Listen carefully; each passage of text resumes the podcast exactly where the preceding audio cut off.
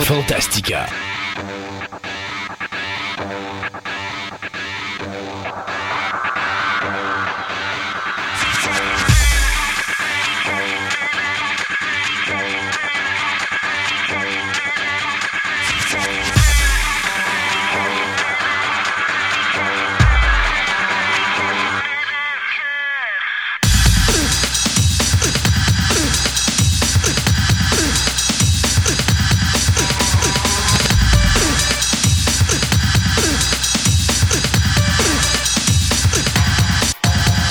Tel un phénix, il renaîtra de ses cendres.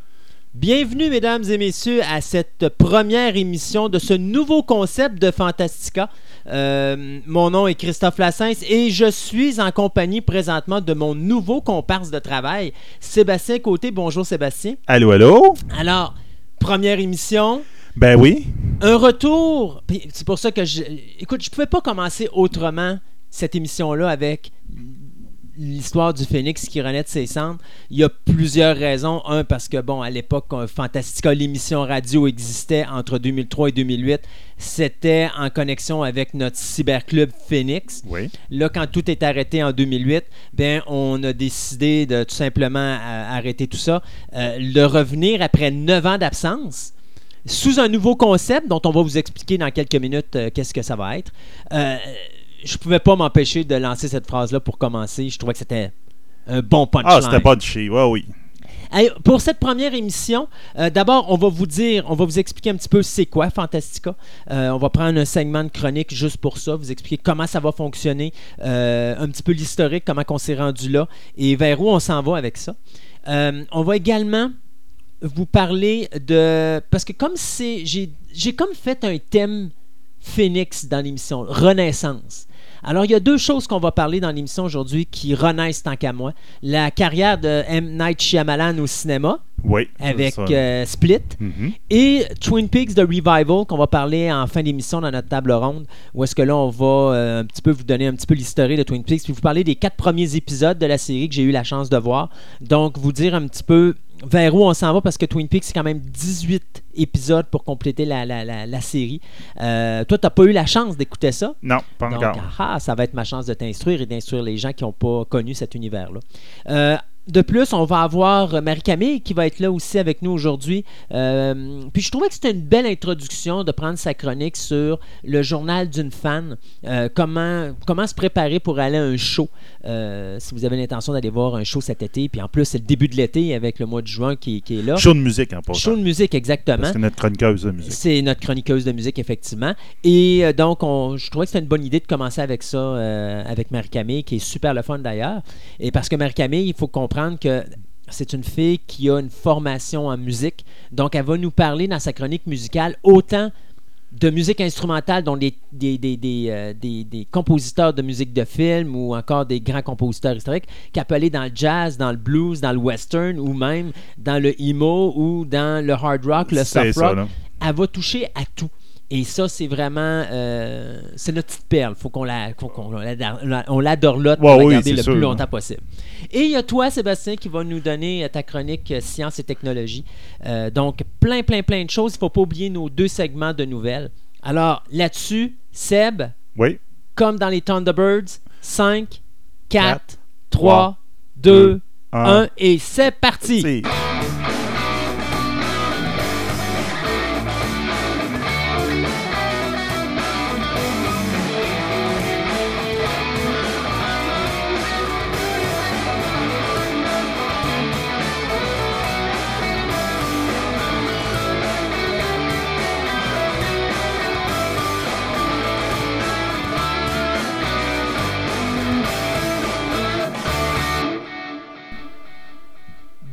Donc, quoi de mieux pour commencer notre émission que de parler C'est quoi l'émission? de Fantastica?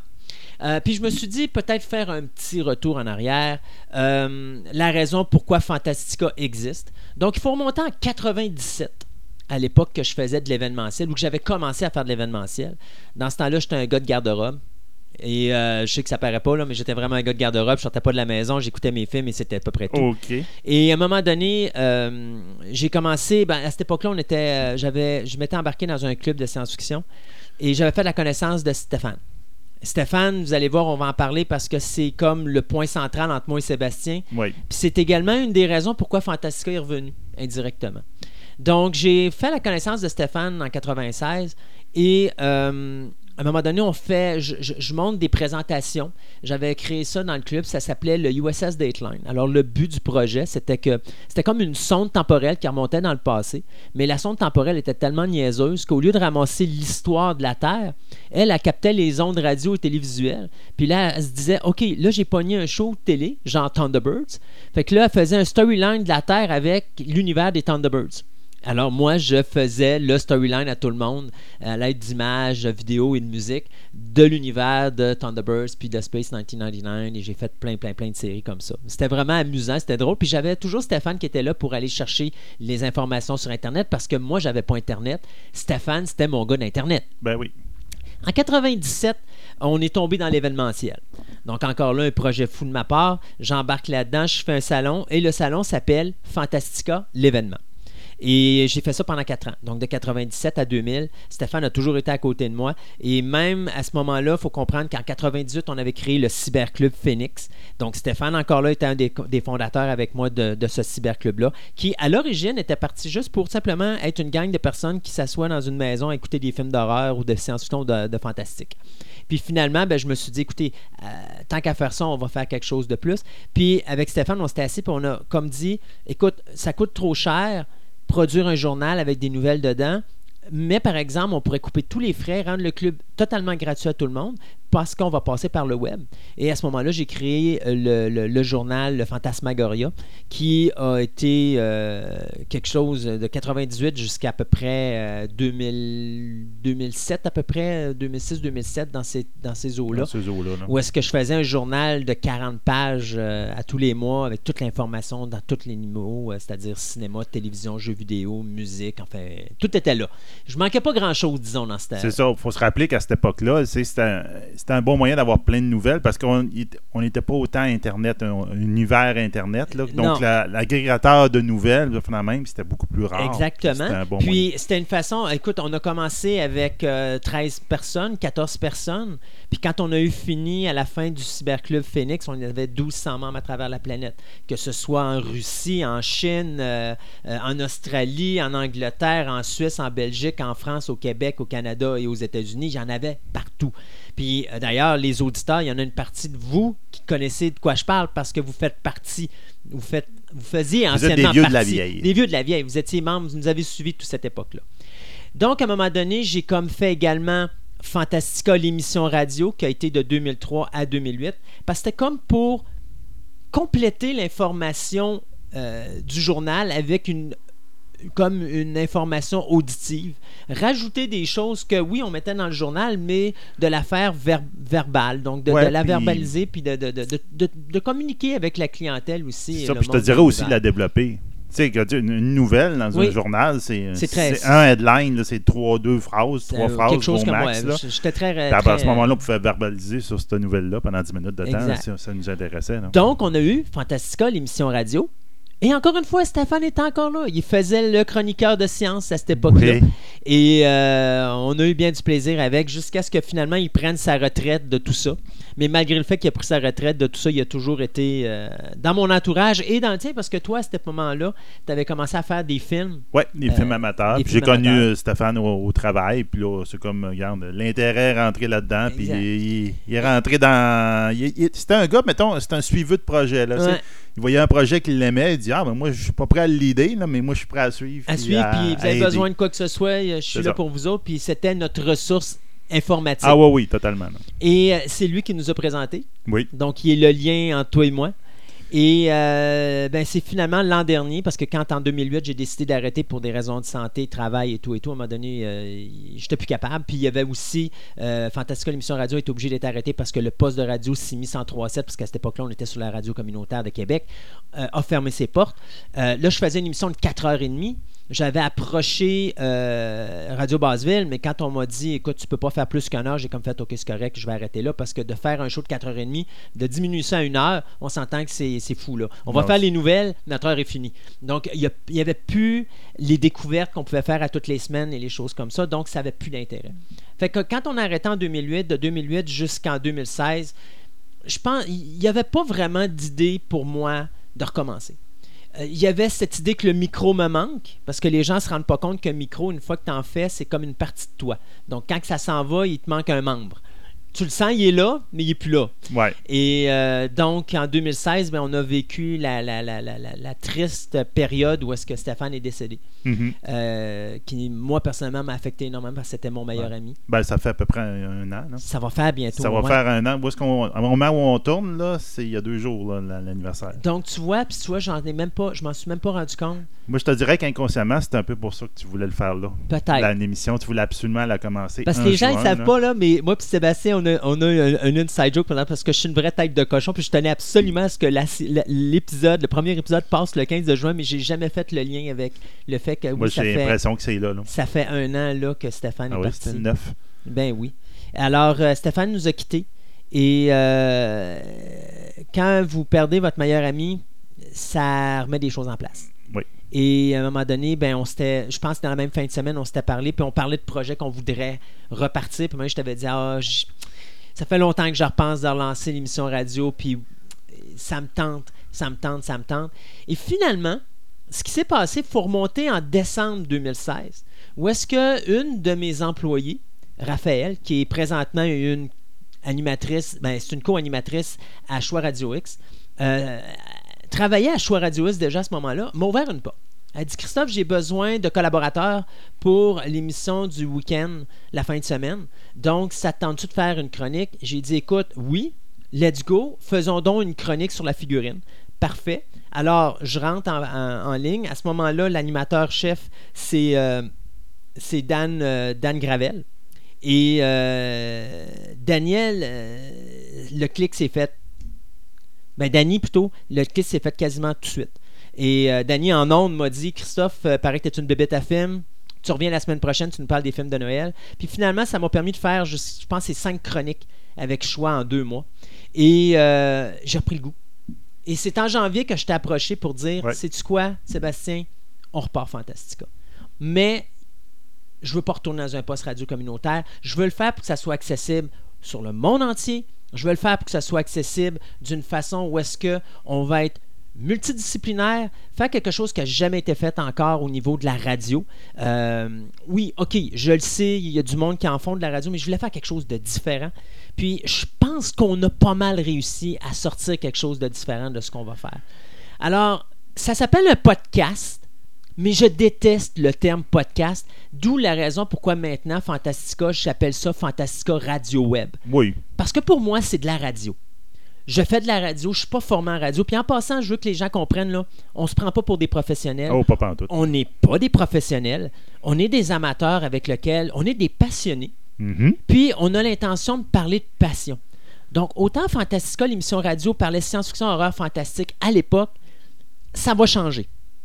Ça s'appelle plus Fantastica l'émission radio à cause de ça, parce que je voulais justement changer le concept. Je voulais faire quelque chose qui était totalement différent. Puis d'arriver avec Fantastica, où est-ce qu'on parle de passion en général, euh, disons tout simplement que je vous dirais la chose suivante, ça me, son- ça me sort de ma zone de confort, pas à peu près.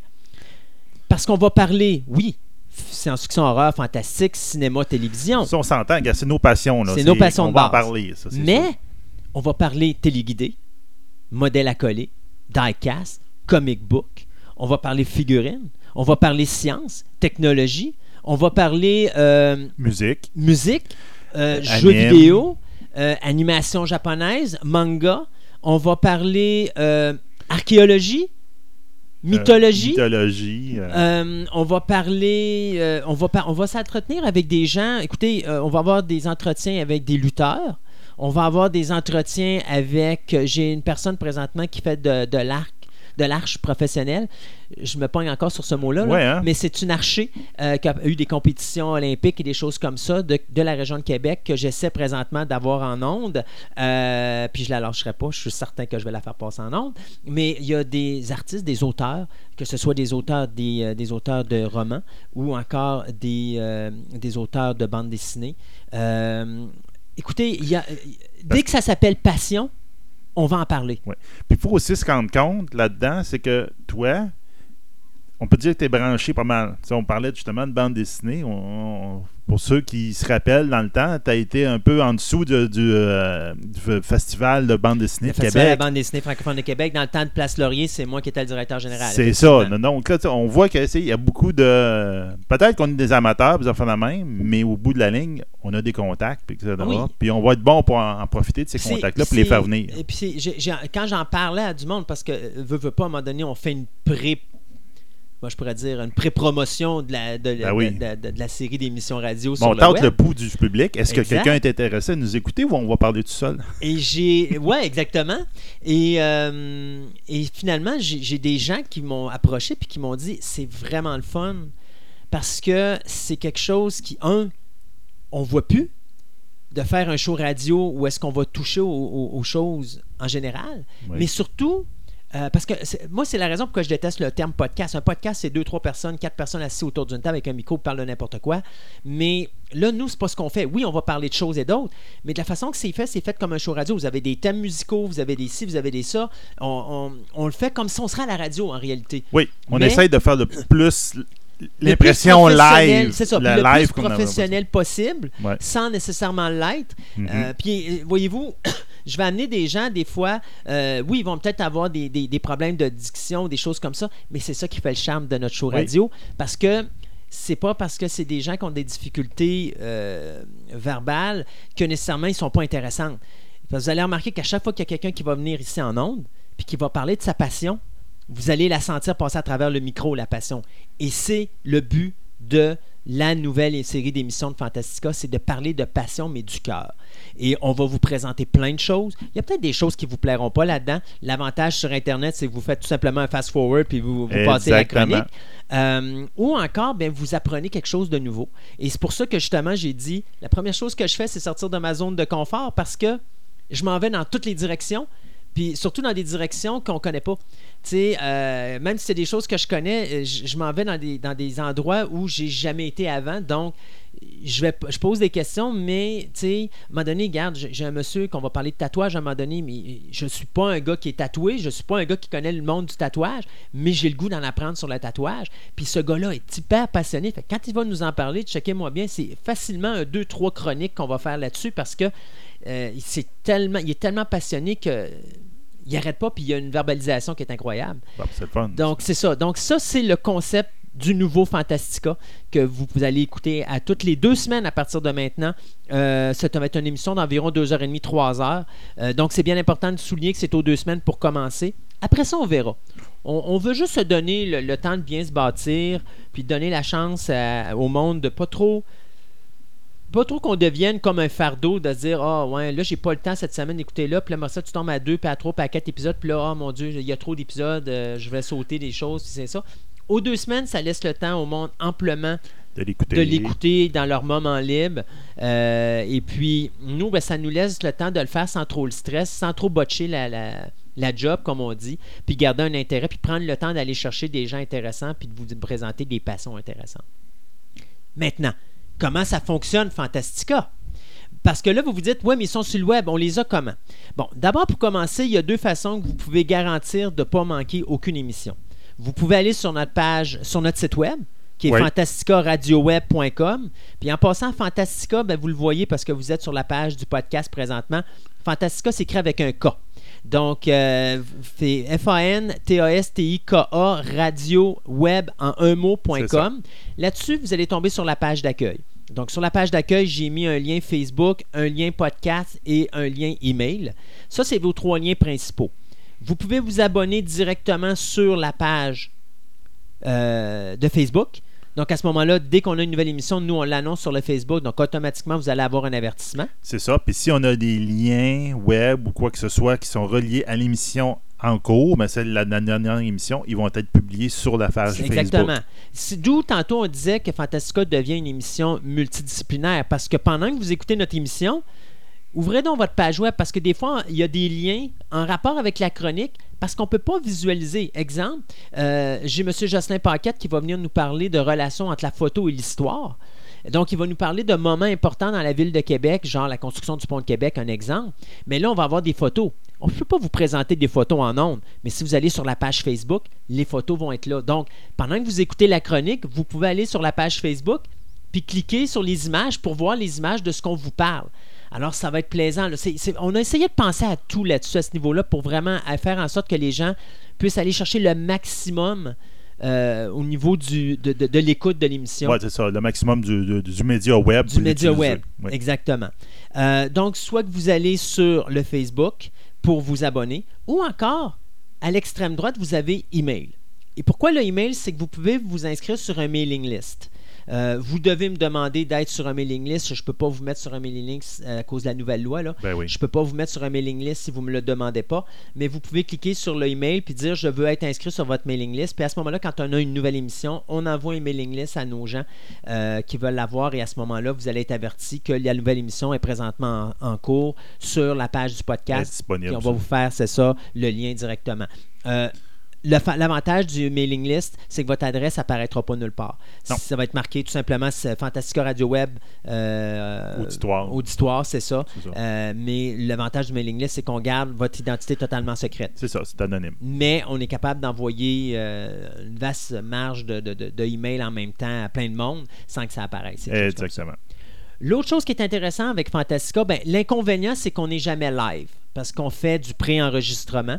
Euh, D'où la raison pourquoi c'est fait sur le web. Des fois, on va vous annoncer qu'on va faire des chroniques à l'extérieur. Donc, on va vous dire, OK, il y a une émission qu'on va enregistrer live, mettons, entre guillemets, euh, mettons, euh, disons, à Fleur de Lys, devant euh, le magasin TPM, mettons Par exemple. telle date. Fait qu'à ce moment-là, si vous venez à telle date, vous allez nous voir enregistrer, faire l'enregistrement de l'émission, mais on va enregistrer l'émission au complet là, mais c'est du pré-enregistrement. Si des fois vous voulez nous faire des commentaires, donc c'est sûr que vous ne pouvez pas nous appeler, ça c'est l'inconvénient de l'émission, mais vous pouvez nous envoyer un email pour dire que vous avez des suggestions ou encore vous pouvez nous dire aussi vos commentaires. commentaires, exactement, parce que c'est avec vous qu'on va construire, c'est avec vous qu'on va changer les choses. C'est des choses que vous aimez vraiment pas. Si c'est bien expliqué, on va pouvoir changer les choses. Si c'est juste chialer pour chialer, ben ça se peut qu'on n'en tienne pas compte. Là. Idéalement, on aimerait avoir des choses constructives parce que c'est comme ça qu'on avance dans la vie Ben oui. toujours avec des choses constructives.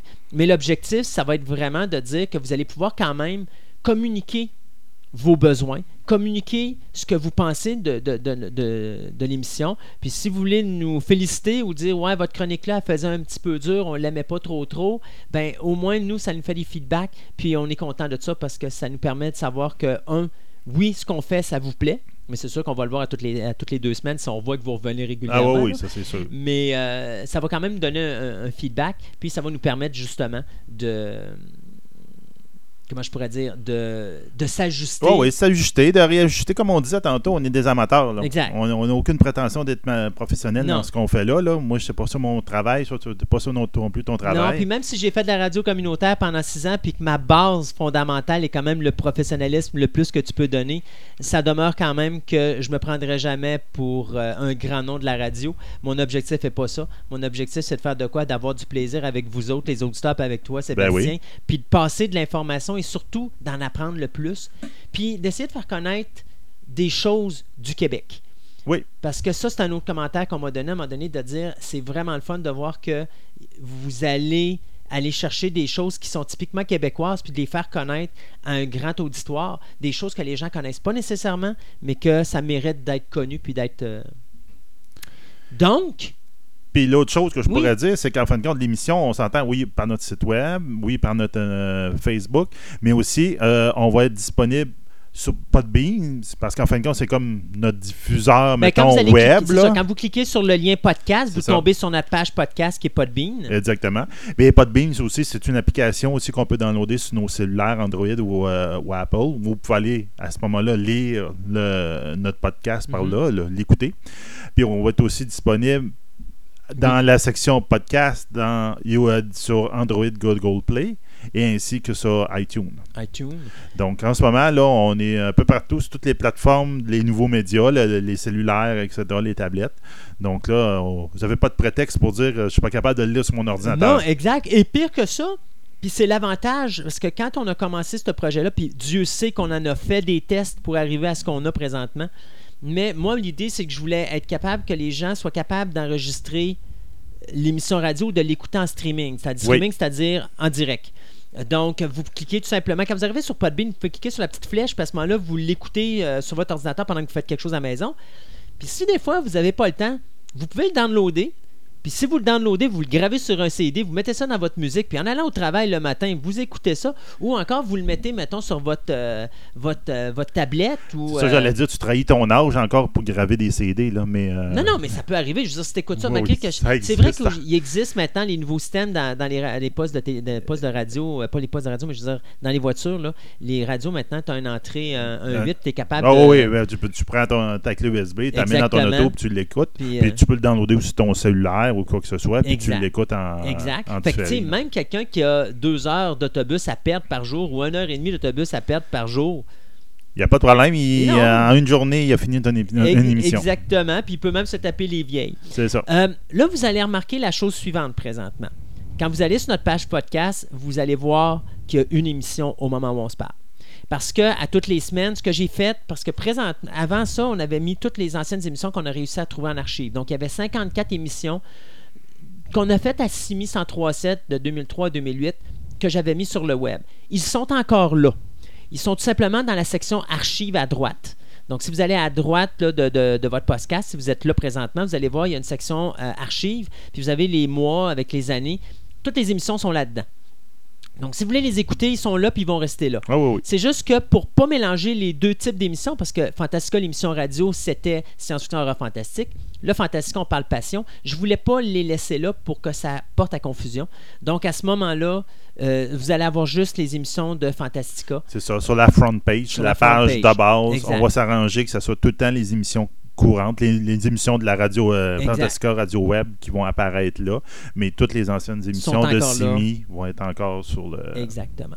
Donc, Donc, ben là, je pense qu'on a fini d'expliquer, il faudrait peut-être délivrer la marchandise. donc, il faut dire la dernière phrase qui nous reste à dire. Ah, oui, oui. Mesdames et messieurs, au plaisir de vous émerveiller.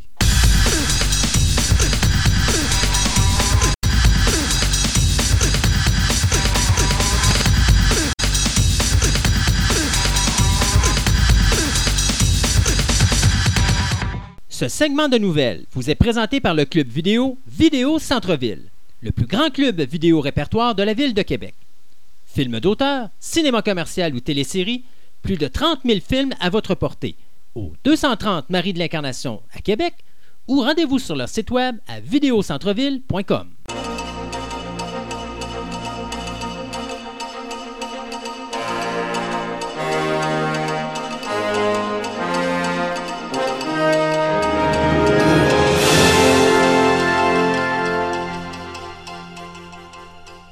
première nouvelle qu'on va parler dans notre premier segment de nouvelles Nouvelle, la première émission. de Fantastica, euh, c'est de parler de Alex Rider. Qu'est-ce que Alex Rider? Mais Alex Rider, c'est une série de livres qui ont été créés par Anthony Horowitz, pardon, euh, dans les années 2000. Puis on parle à peu près, si je me trompe pas, c'est quelque chose comme 16 livres qui ont été faits. Euh, à vrai dire, c'est, excusez-moi, je rectifie, c'est 11 nouvelles, il y a 5 graphic novels, il y a 3 petites histoires, puis un supplementary book, c'est-à-dire un livre pour comme complémenter et expliquer certaines affaires.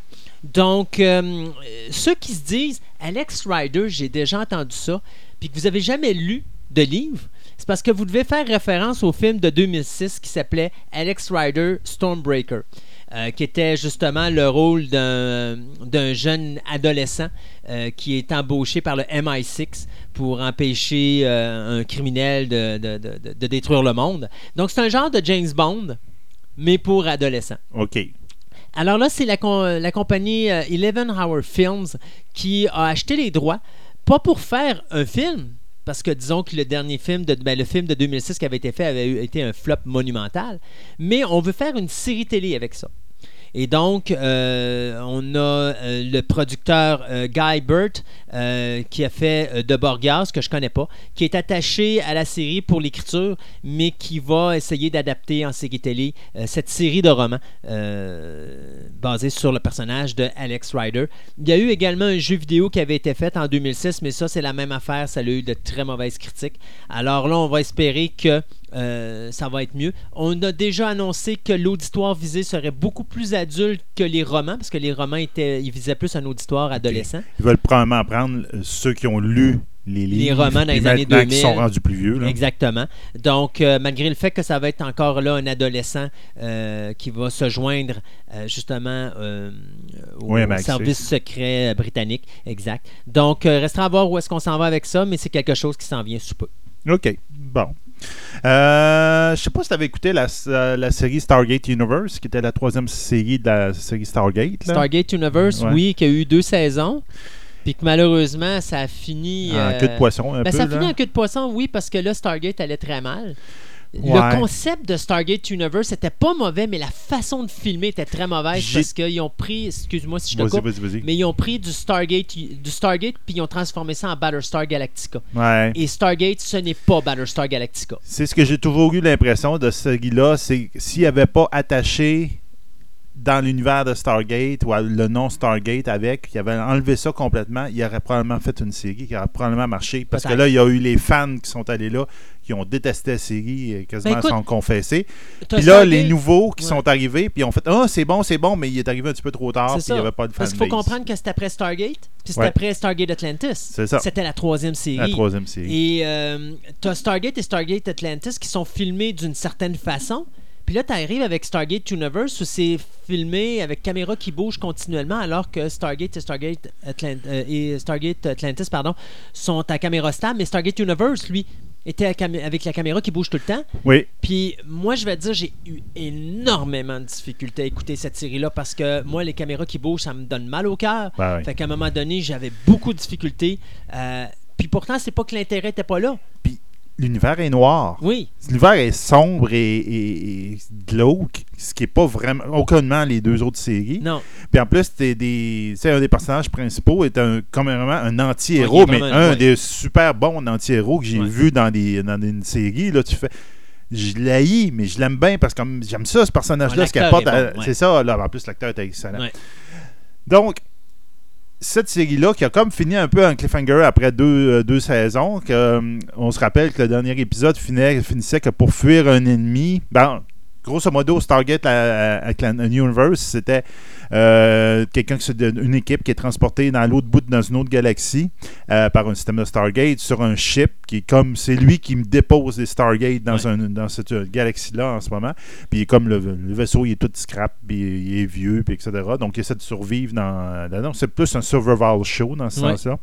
Oui, parce que les, les ressources sont, sont vraiment minimum. Puis c'est un vaisseau qui est perdu au fin fond de l'univers. Fait que comme ils peuvent pas euh, po- positionner leur espace dans l'univers, sont pas capables de communiquer avec un Stargate parce que les autres savent pas où est-ce qu'ils sont. C'est ça. Alors, c'est toujours la même façon de dire qu'ils sont coincés dans un vaisseau où les ressources diminuent, mais ils sont pas capables de faire quoi que ce soit. Sauf qu'à un moment donné, le vaisseau s'auto-contrôle. Fait qu'à un moment donné, quand lui baisse dans certaines ressources, puis que là, il sait que le- lui est en danger, Lui, sa job, c'est de mettre les Stargate. Les humains ça. à bord, là, il s'en fout. il Mais quand, fout. sa, quand, sa, son quand sa vie est en danger, là, il s'arrête près de planète pour que le monde aille chercher des ressources pour lui. C'est ça, à peu près ça. Là.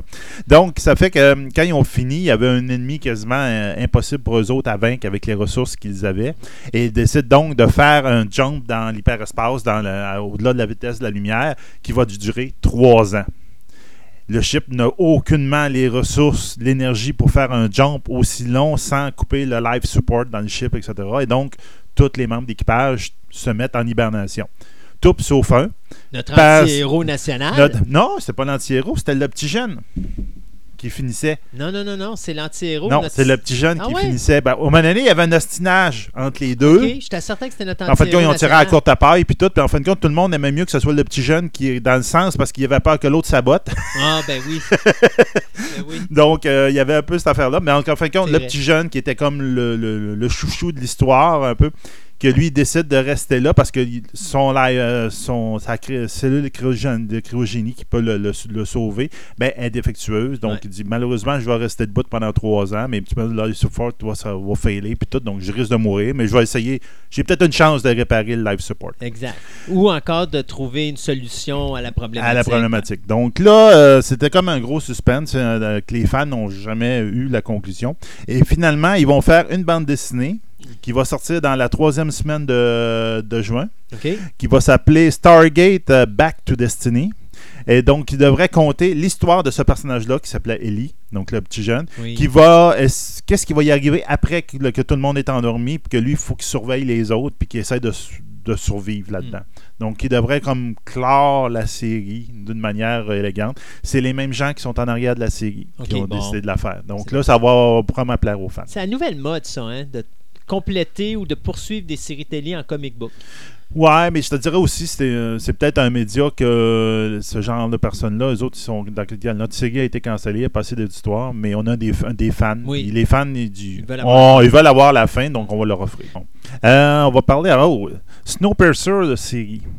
Ça, je suis surpris, là, mais je suis agréablement surpris parce que c'est un film, je te dirais, à la base, Snowpiercer, ça, il s'est fait connaître pour un film. Là. Oui.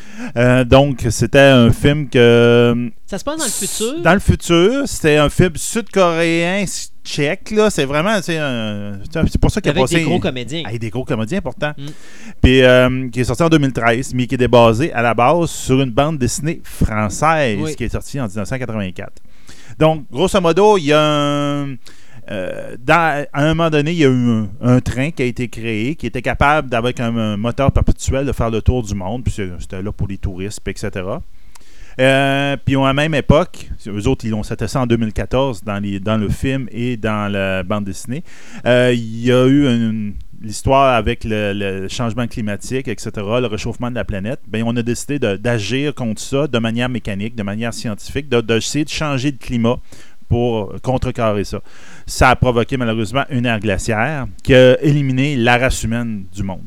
Sauf à bord de ce fameux train, que lui, justement, un mouvement perpétuel. Il fait continuer à faire le tour de la Terre, puis par la, physique de tout ça, ben, le monde là-dedans ne sont pas gelés, puis donc au bout Non, de parce a- X... il y a- il y a- il y a de la chaleur. Il y a de la chaleur, Il travaille. Fait que veut, pas, il, il- il est autosuffisant au niveau énergie. Exactement.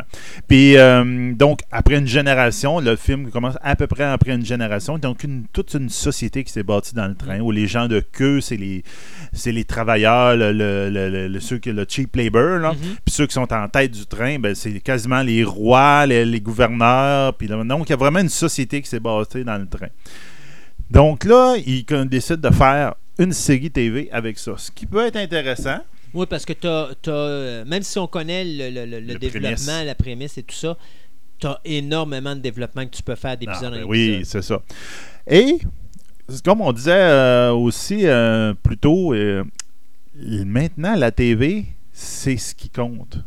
Étrangement, c'est ce qui a pris le dessus du pavé dans le, domaine cinématographique. Ben, j'ai toujours dit, quand il y a eu la grève des scénaristes il y a quelques années, le perdant, c'était le cinéma. Parce que les scénaristes, ceux qui ne se rappellent pas de la grève, la raison d'être de cette grève-là, c'était que les scénaristes voulaient avoir une cote sur le profit, ben pas le profit, mais sur le box-office d'un film.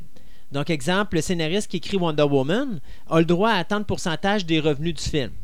Ce que ça l'a fait, c'est que maintenant, les scénaristes n'écrivent plus pour faire des bons films. Ils écrivent pour avoir le plus d'argent possible au box-office parce que là, eux autres vont chercher une commission là-dessus. Ouais. Alors, les bons scénaristes, qui eux autres sont juste là pour écrire du beau produit, sont rendus à la Et non télévision. pas du commercial. Oui, ils sont rendus à la télévision parce Ouais. que les autres, ils se disent euh, j'ai pas envie d'écrire de quoi pour aller chercher euh, un, un poton d'argent, là, puis dire que ma carrière risque de, de- de- de- de débarquer parce que j'ai pas fait un gros box-office au cinéma. Je veux écrire de la qualité. Vous avez des shows comme Westworld, que l'écriture est superbe. Ah, et puis le, le- le- look, le, design, tout, c'est écœurant. Là. On voit vraiment la haute qualité, ça Ouais. en va présentement sur la télévision. Et là, on voit les gros noms, des, gros, des grosses vedettes du temps du cinéma des années 80-90 qui se ramassent À faire des films. Non. Ben, pas, pas à sa faire des films, télévision. excuse, à faire des séries télévision. Exact. C'est ça, eux autres, avant, ils les boudaient. Là. Ouais. Ils, ils voulaient rien savoir. Donc, cette série-là, qui va être produite par TNT, euh, a, signé comme euh, l'actrice euh, Jennifer Connelly, qui était entre autres dans le bon vieux Labyrinthe, Hulk, Beautiful Mind, puis elle est oscarisée en plus. Donc, c'est vraiment, c'est quelqu'un qu'on n'aurait jamais vu il y a quelques années dans des films. On oublie ça. Là. Puis même que là, ils ont encore euh, confirmé deux autres personnes qui ont confirmé Michael Summers aussi, puis David Deeg. Je ne connais pas lui, mais euh, c'était quelqu'un de connu aussi. Donc ça, ils ont été confirmés qu'ils vont jouer dans la série. Donc euh, le personnage de, de Jennifer Connelly, elle, ça va être la, celle qui annonce les nouvelles quotidiennes dans le train. Donc c'est comme un peu la voix du train. Mais elle, vit dans la première classe en tête de- du train, mais elle a comme une sympathie pour les gens de la, du, de la queue.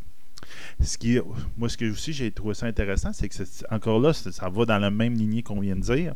C'est que le directeur de cette émission de télévision-là, c'est le directeur du film Doctor Strange. Oh, OK. Donc, tu vois encore là du monde qui dirige des Oui, films, mais c'est ça, de plus ils, en se plus. ouais. ils se dirigent vers la télévision, De puis ils font plus. des émissions de télévision. Exact. La télévision a pris vraiment un nouveau créneau incroyable. Puis, tant qu'à parler de Jennifer Connelly, parce que Jennifer Connelly va être là-dedans dans, ce, Oui, dans, oui. dans- dans cette show-là, puis euh, c'est ce qui nous amenait à parler. Parce que moi, j'avais parlé de, de- de- des grands du cinéma à la télévision. C'est que tu as deux autres acteurs qui se ramassent à la télévision aussi. En continuité avec ce que tu viens de parler. Oui, oui. Tu as Julia Roberts qui s'en va jouer dans la série Homecoming qui est faite par le créateur de la série télé Mr. Robot, euh, Robot Sam et, euh, c'est Esmail. Donc euh, ça c'est un- une série télé qui s'en vient qui va être un petit peu un genre de thriller politique. Donc euh, Julia Roberts à la télévision, faut le faire. C'est ça. Non, non. Et Al Pacino, qui s'en va également dans un téléfilm de Barry Levinson, euh, fait par la HBO, euh, dont il n'y a pas de titre pour le moment, mais c'est un film qui va être sur le, le coach de football, Joe euh, Paterno, qui a fait, euh, ben, qui était euh, entraîneur pour le euh, voyons, l'équipe de football de Penn State. Donc ça, c'est un film qui va se faire également pour la télévision avec Pacino qui est rendu à la télévision sur HBO. C'est pas la première fois qu'on le voit là parce que si je me trompe pas, Pacino avait fait aussi pour HBO. euh, oh mon Dieu, c'est Angels in America. La, mini-série euh, qui était avec aussi euh, Emma Thompson. Donc, ça, c'était. euh, c'est pas sa première visite avec HBO, mais c'est quand même drôle de voir les gros noms comme ça. Ah oui, regarde, on s'en va vers là. là. Oui, exactement. Euh, Peut-être Euh, une petite dernière? Une petite dernière, OK. Euh, ben, ça va être simple. Euh, Netflix vient d'annoncer, a relâché la bande-annonce de sa prochaine série euh, de 10 épisodes qui va s'appeler Gypsy. Donc, euh, Gypsy, c'est la vedette, met en vedette euh, Naomi, Naomi Watts. Encore là, un nom qu'on connaît un petit peu plus Ben au oui. cinéma à la base. Euh, donc, les deux premiers épisodes vont être euh, réalisés par Sam Taylor Johnson, à qui on doit Fifty Shades of Grey au cinéma. Donc, quand tu lis un peu le synopsis de l'émission, tu comprends un peu pourquoi ils ont pris lui.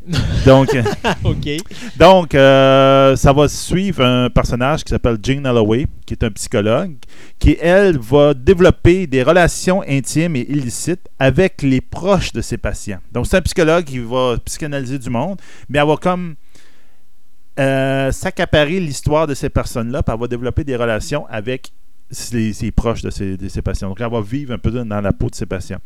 Donc, Naomi va de faire un personnage qui va être autant troublant que troublé. Donc, c'est vraiment un peu un personnage à deux vies, deux facettes. Donc, la bande-annonce donne une bonne idée un peu de ce que ça va être le show. Donc, ça va être un show un peu à la 50 Shades of Grey, c'est-à-dire euh, très sexy, euh, puis qui va jouer un peu borderline, là, c'est ça. Là. C'est la nouvelle mode, ça aussi. Ben, c'est la- ça, c'est la nouvelle mode. Là, La regarde. télévision, là, on est très axé sur la nudité, c'est incroyable. là. On n'est plus dans les petites aires euh, des TV des années 50 et 60. Ah non, non, non, qu'on voyait une brassière pour qu'on s'excitait. Ouais, ouais, Maintenant, il faut en voir plus. Non, non. Et pour moi, de mon côté, je vais finir avec euh, les am- pour vous, les amateurs de Starship Troopers. Si vous aviez aimé le film de Paul Verhoeven à l'époque, sachez qu'il y a une suite à son film qui va euh, bientôt sortir. Euh, C'est un film qui est fait en animation. Et ça va mettre en vedette deux personnages. Donc, bien sûr, Casper Van Dien qui reprend son rôle de euh, Rico. Et euh, Dina Meyer, j'ai hâte de voir comment ils vont ramener son personnage. Probablement que ça va se passer pendant le film de Starship Trooper parce que son personnage, Adina Meyer, euh, disons que c'est une des morts les plus violentes dans le film. Oui, effectivement. Alors j'ai hâte de voir comment ils vont ramener son personnage, mais euh, ils vont donner leur voix bien sûr à leur personnage régulier du film original de Paul Verhoeven. Donc l'histoire de Starship Troopers qui va s'appeler Trader of Mars, c'est que Rico euh, a été euh, comme puni puis envoyé sur une station où il va former des nouveaux combattants. Sauf qu'à un moment donné, au moment où la Fédération va attaquer euh, les bugs sur leur planète mère, ben il y a des bugs qui se ramassent sur leur station qui est située près de la Terre. Alors le RICO doit non seulement arrêter cette infestation, mais également savoir comment ils ont fait pour se rendre si proche de, De la de la Terre. maison. Euh, c'est drôle parce que quand vous écoutez le film Invasion, qui est un autre film d'animation qui a été produit par euh, Casper Van Dien, parce que Casper Van Dien présentement fait les, les produ- La majorité, je suis sûr qu'il va avoir son nom comme producer ou executive producer, parce qu'il a comme mis son nom sur la licence des Starship Troopers. Euh, ils sont carrément sur Terre à un moment donné parce qu'il y, a- il y a un vaisseau qui s'écrase puis il y a des bugs à l'intérieur Ouais. puis ils sont vraiment sur Terre. Mhm. Euh, me D'ailleurs. Invasion, que j'ai vu il n'y a pas si longtemps, parce que je savais même pas que ça existait. Euh, j'ai trouvé ça dans, dans un Ouais, à un moment donné, j'ai essayé de me remettre à la date, là, puis en tout cas, c'est pas tout très bon. Là. Non, mais c'est ça. Mais il y a quand même, il y a quand même du beau produit dans. Ça va être le, le- ça va être une suite directe des films? Mais eux autres, ils disent que c'est une suite à Starship Troopers de 97, sauf qu'avec le fait que Dina Meyer est là, moi j'ai comme l'impression que ça va se Dans le passer. timeline, ça dans va le timeline, ça risque d'être pendant parce que ou il y a des flashbacks qui vont arriver avec le personnage de, de, de Dina Meyer. Parce que comme je disais, Dina Meyer, euh, c'est un des personnages qui connaît une des morts les plus atroces dans, dans le film de Paul Verhoeven. Puis Dieu sait que Verhoeven aime ça, euh, les morts atroces. Donc, euh, en tout cas, il faudra... quelques-uns dans ce film-là. C'est ça, exactement. Alors, il faudra voir euh, ce qui va se passer. Mais une chose est sûre, c'est que ça s'en vient. Il y avait un remake qui devait se faire. hein. D'ailleurs, il y avait du monde là, qui parlait de faire un remake. C'est un projet qui date depuis, pff, je pense, que c'est décembre 2011. Euh, même, on avait engagé euh, deux personnes pour écrire le, le remake. Puis, on ne sait pas ce qui s'est passé avec ce projet-là. Ça semble avoir été... euh, tombé dans l'oubli le plus complet. Fait que là, ce qu'on fait, c'est on fait des suites à droite et à gauche une fois de temps en temps. La dernière suite, c'était justement le film Invasion, qui était en Invasion. 2012. Là-dessus, avant ça, on avait deux films aussi qui avaient été faits, qui étaient Ouais. Starship Troopers 2, Hero of the Federation, qui lui était vraiment basic, là, était fait en 2004. On a eu Starship Troopers 3, Marauder en 2008, qui ramenait le personnage de Rico, Ouais, justement. il le ramenait dedans. Alors, euh, Mais dans tous ces films-là, ben, en tout cas cet univers-là, moi j'avais adoré le dessin animé qu'il avait fait. le dessin animé ou la série animée? Ben, il y a une série de Ouais, dessins animés qui qu'il avait était- fait ce qui était, était, euh, vraiment bien. oui. Là. Il avait ça, malheureusement, comme on disait tantôt, là, c'est une série qui est finie en queue de poisson. Ouais, là, ils ont manqué de budget. saison- Il a fini une saison, ils ont cancellé le, le show. C'est ça. Donc là, la dernière, la fin, la- on, était à la fin de Ouais. l'histoire. C'est vraiment, c'est quelqu'un qui vient nous enlever le dernier chapitre de l'histoire, puis il l'a Ouais. chuté au vidange. Là. C'était vraiment dommage. Mais ici, il avait vraiment réussi à euh, euh, monter l'univers, à le mettre, bosser, à Ben, sortir un était- peu. le- si je c'est me trompe pas, il était beaucoup plus proche des romans. Oui, beaucoup, beaucoup, beaucoup Puis plus euh, ça proche, c'était s'appelait. Roughness Starship Troopers Chronicles. C'est ça. Mais oui, effectivement. L'animation 3D elle faisait pitié, mais oui, effectivement. Ouais, le- mais on, on s'entend qu'on était pour eux tôt au début des, des 3D encore. Oui, là, exact. ouais. Mais euh, c'était vraiment, il avait fait une belle histoire avec ça.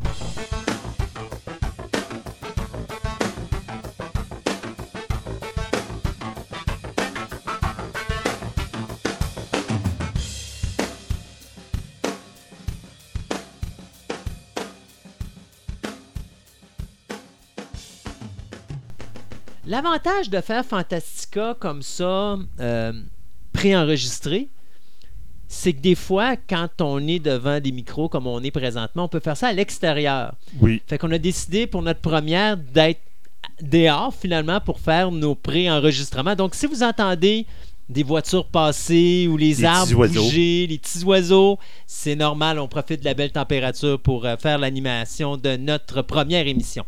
Euh, je l'ai dit en début d'émission, le phénix est l- comme le thème de base. Oui. Et donc, j'avais dit que dans cette émission-là, on allait parler du euh, renouveau, de la renaissance de M. Night euh, Shyamalan. Je vais le prononcer comme ça. Je, je sais qu'il y a du monde qui va dire Ah, c'est pas le même, ça se prononce, c'est Shyamalan ou quelque chose de genre, mais je vais l'appeler M. Night Shyamalan. Euh, J'en parle parce que euh, ce que je trouve plaisant avec M. Night, c'est que il a tellement eu une- un beau début de carrière avec The Sixth Sense, le Ouais. sixième sens, que soudainement on a vu cet individu-là descendre, descendre, descendre et atteindre les bas fonds. Ah oui, oui. on parle principalement de The Last Airbender, puis après ça, il y a, je pense que c'est Devil que ça s'appelait, que c'était dans un groupe de personnes qui étaient dans un ascenseur. C'est pas lui qui l'a réalisé, mais il l'a produit. Euh, il y avait rien qui touchait à la fin là, qui était bon. Et là, soudainement, il s'est comme éclipsé, puis là, pouf, il revenait avec une série télé, ça l'a remonté, et là, il est arrivé avec Split. Ouais. Et ça, c'est un beau retour au cinéma. Et pour moi, c'est la renaissance de Shyamalan. Et je pourrais aller même jusqu'à dire, il était temps qu'il prenne de la maturité un petit peu. Et je pense que c'est ce qu'il a fait. Euh, on va commencer d'abord par le début. Parce que pour moi, Shyamalan, il faut se dire qu'à l'origine, c'est un gars qui tripe Alfred Hitchcock.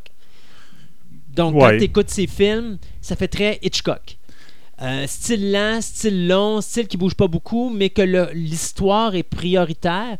Et donc, quand tu écoutes ton film, tu te rends compte de plus en plus, OK, OK, il va là, il va là, puis ça, puis il explique tout, puis tu pas quelque chose nécessairement de facile. Il y a, vraiment une idée con- préconçue en arrière de ses films et tout ça.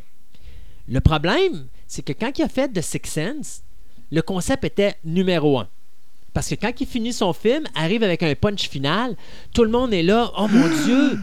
Puis là, il faut le réécouter une deuxième fois pour voir s'il n'y a pas eu une erreur quelque part, s'il s'est trompé. Ça a fait le succès de Six Sense. Oui. Et là arrive le problème de Shyamalan, c'est que à chaque fois qu'il fait un film, après ça, il fait la même affaire. Ouais, tout le temps le- la même recette. Exact. Et ça finit tout le temps avec un Ah mais Ben, il essaye de faire un boom, mais le problème, c'est que euh, à un moment donné, ça devient redondant, puis ça devient ennuyant parce que euh, t'as plus d'intérêt. L'autre chose aussi que Shyamalan faisait beaucoup dans ses films comme Unbreakable, Signs, Village, euh, Lady in the Water, The Happening, tous ces personnages sont dépressifs. oui. Euh, D'ailleurs, euh, t'écoutes Unbreakable, puis il y a un moment où tu vois Bruce Willis sourire, puis c'est à la fin parce que là, il, con- il- il connaît ses pouvoirs, il comprend ses pouvoirs. Donc, à ce moment-là, il, comme, il devient heureux parce qu'il a, compris ses- il a compris son pouvoir. Parce que tout le long du film, il sait pas qui qui est, puis pourquoi il est comme il est. Ah non, c'est rare qu'on voit Bruce Willis aussi déprimé que ça dans un film. Bon, c'est parce que quand tu fais ça un film, ça va. Quand tu fais ça deux films, ça peut passer. Mais là, quand c'est 3, 4, 5, 6, là, à un moment donné, les gens stannent. Et ce qui était un renouveau du cinéma américain à cette époque-là, à la fin des années 90, devient quelque chose de tout à fait redondant et ennuyant. Donc, à ce moment-là, tu as des codes, ben, pas des codes d'écoute, mais je veux dire, des box-office qui vont qu'en descendant, en descendant, Ah ben oui. en descendant. Et après The Happening, ben là, Shyamalan est dans le trouble parce que euh, il rapporte plus d'argent. Et le gros problème de Shyamalan, c'est que il écrit tous ses films. Donc, Puis on s'entend que son écriture, oui, il y a- tu sais, il y a, comme tu disais, une histoire lente, un phénomène. Il faut que l'histoire soit intéressante Oui. pour que ça t'intéresse. là. mais Sign, Unbreakable, c'est correct. on, on s'entend que Mais le The film où tu te sauves, tu te sauves des, euh, du Oui, vent, là. Mais ah. tu sais, The Happening, euh, je, me, je me rappellerai toujours The Happening. Il y a des séquences là-dedans qui sont assez wow. OK? Oui. Euh, parce que les gens se suicident, puis c'est un événement qui fait qui, qui pousse à, à- suicider. Tu as des séquences qui sont vraiment époustouflantes. La mise en scène de, de, de M. Oui. Night est pas mauvaise, elle est non, excellente. non, elle est bonne. C'est juste que ça aurait pris peut-être quelqu'un à côté de lui au niveau scénarisation pour lui dire euh, là, il faudrait peut-être faire quelque chose de, de, de mieux que ce que tu fais là parce que là, ça devient. Ton punch qui est bon, ce qui est le fun, tu es en train de le périmer. Tu es en train de le démolir. Puis, euh, tu sais, je te disais tantôt, hein, quand on, fait, on, on- on préparait en, en- début de, de- Oui, avant oui. de faire la chronique de, de, de, de, de, ce- de- de Shyamalan, je te disais, il me fait penser beaucoup à De Palma. Brian De Palma, à peu près la même chose. En 76, il fait Carrie. Puis après ça, il tombe dans un créneau avec Dress to Kill, Blowout, euh, Body Double, que c'est du policier contemporain à la Hitchcock. Puis il fait très Hitchcock avec des mouvements de caméra très longs, très lents, euh, fait en steadicam et tout ça. Mais à un moment donné, il devient redondant. Puis à un moment donné, arrive un film qui s'appelle The Untouchables, qui est probablement son chef-d'œuvre. Split, pour M. Night Shyamalan, pour moi, c'est son chef-d'œuvre. Pas Six Sense, Split. Pourquoi? Je vais y venir.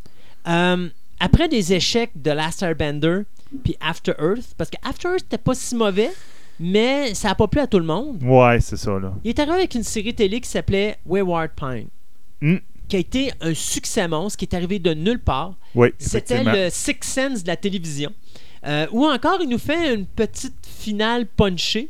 Mais je te dirais que, ouais, un Six Sense, mais oui, t'as un punch, mais c'est plus le mystère. Ça, fait la main. Tu sais, ça Quand tu ressemble. parles dans Wayward, Wayward Pine. Ouais, mais même des fois, je, je, je sais, on va en parler plus tard, mais des fois, je le compare, même si je connaissais pas je connaissais pas pendant toute la série, c'est à Twin Peaks. Hmm.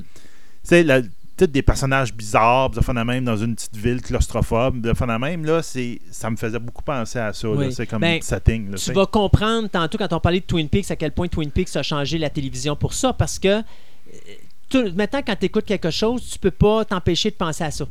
Quand tu connais le show, tu vois toutes les choses qui se font aujourd'hui puis tu dis ah OK, ça c'est Twin Peaks, ça c'est Twin Peaks. La Grande Ours qui était faite au Oui, Québec, au Québec. Twin Peaks. Oui. Le gars l'a dit lui-même. J'ai pris le concept Twin Peaks parce que je, je suis un fan de la série télé, je le reproduis pour le Québec. Euh, Ça va changer énormément de choses. Mais ça, on va en reparler en fin d'émission. Parfait. Euh, mais on arrive avec Wayward Pine qui, d'un côté, remet sur la map M. Night. Oui, carrément. Parce qu'il avait disparu complètement. Là. Il avait Il plus avait rien disparu, qui se ben, il était même puis- étiqueté euh, film poche. Oui. On te met plus d'argent dans tes. Ah on t'en donne plus. Là. Non, et puis je le disais à un moment donné, je disais, s'il prend pas de la maturité, si il voit pas les défauts qu'il fait puis les erreurs qu'il commet, puis s'il s'obstine à toujours aller dans la même direction, Il est fini. il est fini. Sa carrière a terminé à Hollywood. Ouais. Puis tu voyais, euh, The Last Airbender était tellement le fun parce que ça aurait pu être sa porte de sortie. Il aurait pu faire un film, c'était du cinéma commer- commercial, c'était que- quelque chose qu'il n'était pas habitué de faire. Ouais. Alors ça être sa porte de sortie, puis il a trouvé le moyen de scraper la job. Visuellement, c'était époustouflant, The Last Airbender.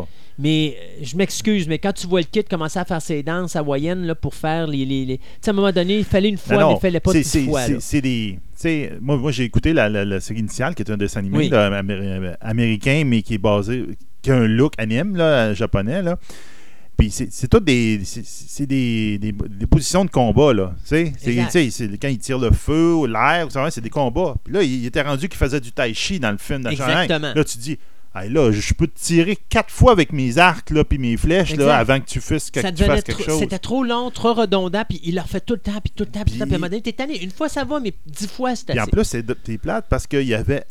Le scénario était fait, là. Mm. Sais, il y avait juste à épurer le scénario. On s'entend que c'est une série de dessins animés. Donc, oui, il y a du filler. Là, ça, il y a des, des épisodes que tu dis, je m'en passerai de cet épisode-là. J'en ai pas besoin pour l'histoire générale. Exact. Mais tout était là, là. Puis il a trouvé le don de changer tellement l'histoire qu'elle devient plus bonne. Ouais.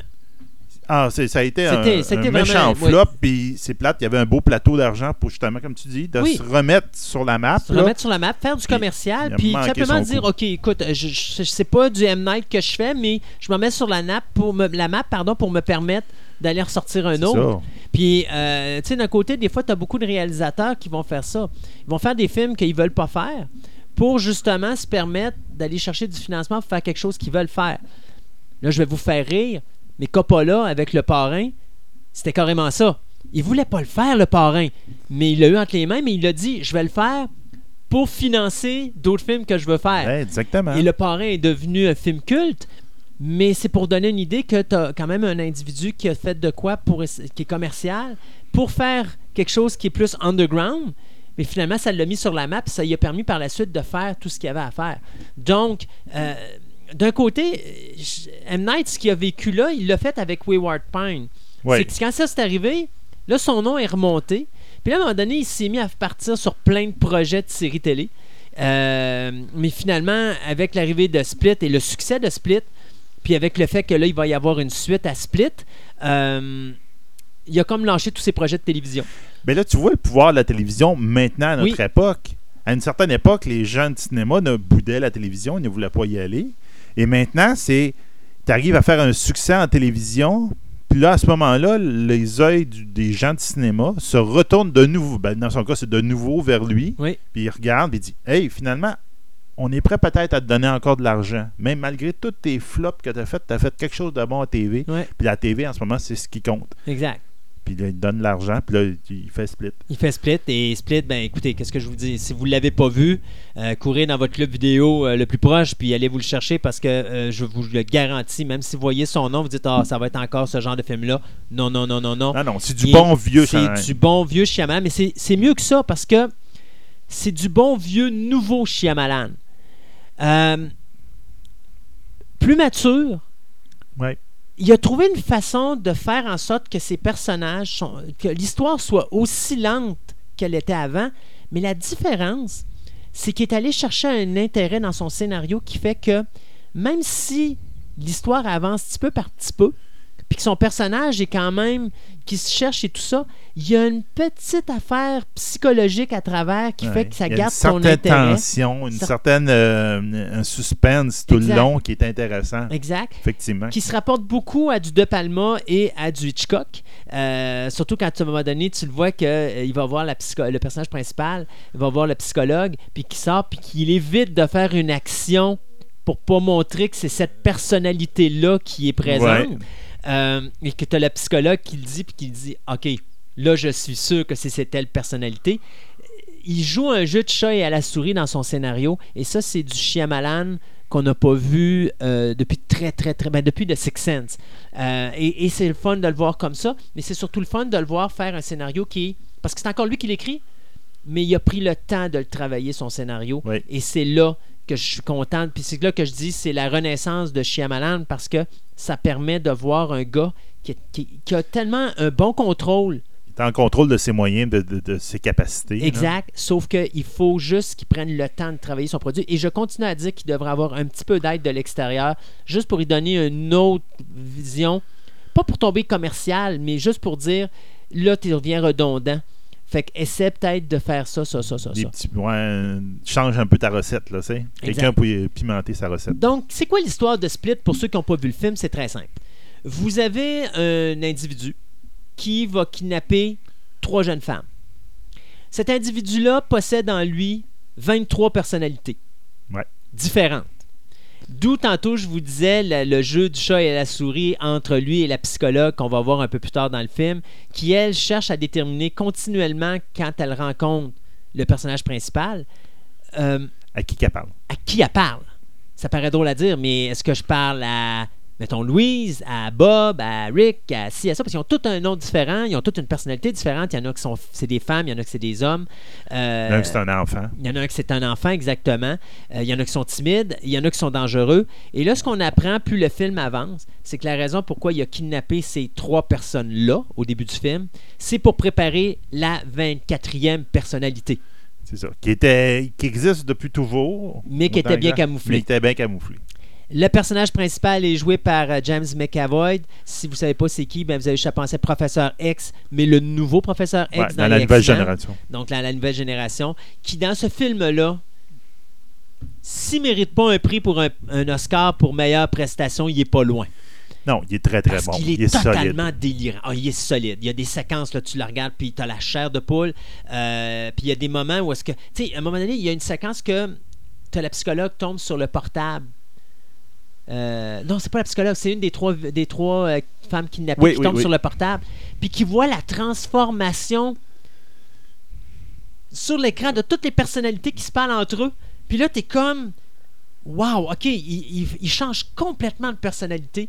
Puis c'est pas facile pour un acteur de faire ça. Là. Il- Non. parce que vous voyez vraiment les personnalités? Puis à un moment donné, on les reconnaît parce que la façon qu'ils sont habillés. Mais à un moment donné, ils changent de personnalité. Puis il n'y a pas de changement de costume. Là.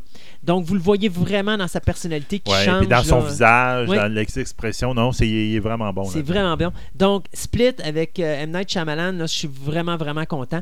Et l'autre chose aussi qui était le fun, c'est que Shyamalan est resté Shyamalan. Donc, il a fait son punch final. Mais, je ne donnerai pas le punch. Mais je vous dirais quand même que ça va avoir rapport avec une suite. Et euh, ça a le- surtout aussi le fait que c'est un clin d'œil à sa carrière. Oui. Euh, sans nommer trop d'indices pour ceux qui n'ont pas vu le film.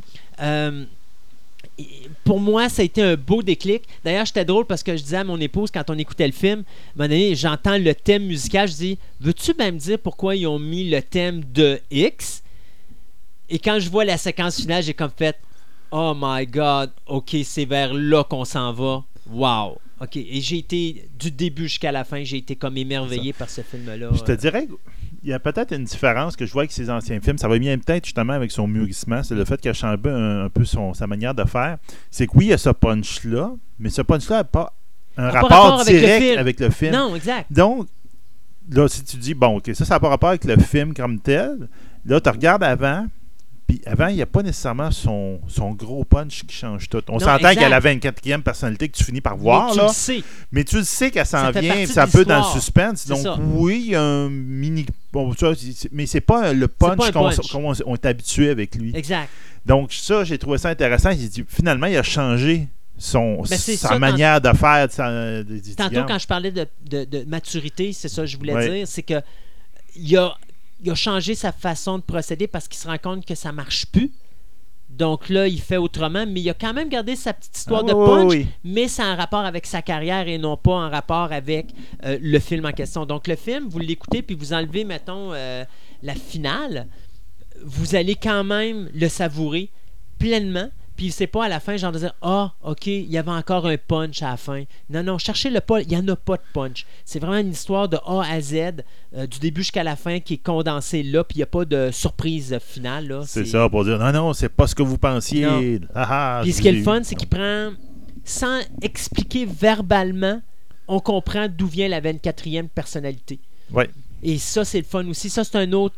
C'est une autre euh, maturité de Shyamalan, c'est qu'il s'est servi du visuel sans l'expliquer comme il faisait dans ses films précédents. Il fallait toujours qu'il explique c'était quoi. Il fallait toujours qu'il nous ramène des images du passé. Des pour petits nous dire- flashbacks. des expliquer. flashbacks. Ouais. tu n'as pas dans Split, c'est pas nécessaire. Tu comprends parfaitement. Il y a un dialogue, tu vois, puis tu vois les, les gens marcher, puis ils se parlent, puis ils se parlent, puis à un moment donné, il, il- il sort de l'endroit où se passe le film, puis tu tombes dans un autre endroit, puis là, tu catches tout de suite d'où vient la 24e personnalité, comment qu'elle en est arrivée là. Euh, donc, non, vraiment, sérieusement, Split, ça a été une belle surprise. Euh, une belle renaissance de M. Night, puis j'espère qu'il va rester dans ce créneau-là, euh, qu'il va pas refaire un petit peu comme notre cher ami De Palma a fait après Untouchable, c'est-à-dire redescendre. euh, euh, lui, euh, De Palma est redescendu. J'aimerais ça que M. Night, parce que j'aime le cinéma euh, de, Hitchcock. Euh, Il y en a plus de réalisateurs qui font ça aujourd'hui. C'est un plus, dans la mode. là. non, C'est plus dans le mode, mais c'est un cinéma qui est le fun à regarder Oui. parce que tu t'en vas au cinéma et tu as l'impression que ton cerveau il travaille. Mhm. T'as pas l'impression que tu vas juste au cinéma voir un big badaboom puis que t'as rien d'autre Ah d'intéressant? non, ce qu'on appelle communément le cinéma popcorn. Là. ouais, le cinéma Tu dis, Ah, popcorn. c'est- c'est-tu bon ce film-là? Ah, c'est un bon cinéma popcorn. C'est Ça, ça. ça veut dire que tu t'es mis le cerveau à off en entrant. Exact. Puis si tu as eu le malheur de l'oublier à on, là, ah, ce que tu vas passer tu un mauvais deux heures. Euh, ouais, c'est ça, c'est pas trois heures. c'est ça. Euh, non, c'est ça. Fait que j'aime ça avoir un réalisateur qui fait ce type de film-là. Puis il y en a plus. Il y a Christopher Nolan qui en fait. Il y a lui qui en fait. Euh, mais il n'y en a pas tant que ça. Non, pas Fait tant que que ça. je suis content de voir à un moment donné qu'un réalisateur se reprend comme ça puis qui est capable de dire oui, écoutez, je suis encore là puis je suis encore capable de rester présent euh, pour vous sortir encore des bons films puis justement euh, aller chercher ce- ce- cet auditoire-là qui rêve de films comme ça. C'est ça. J'ai l'impression que son prochain, justement, va être au minimum le prochain, je m'attends qu'il soit d'à peu près dans le même calibre. C'est le même travaillé.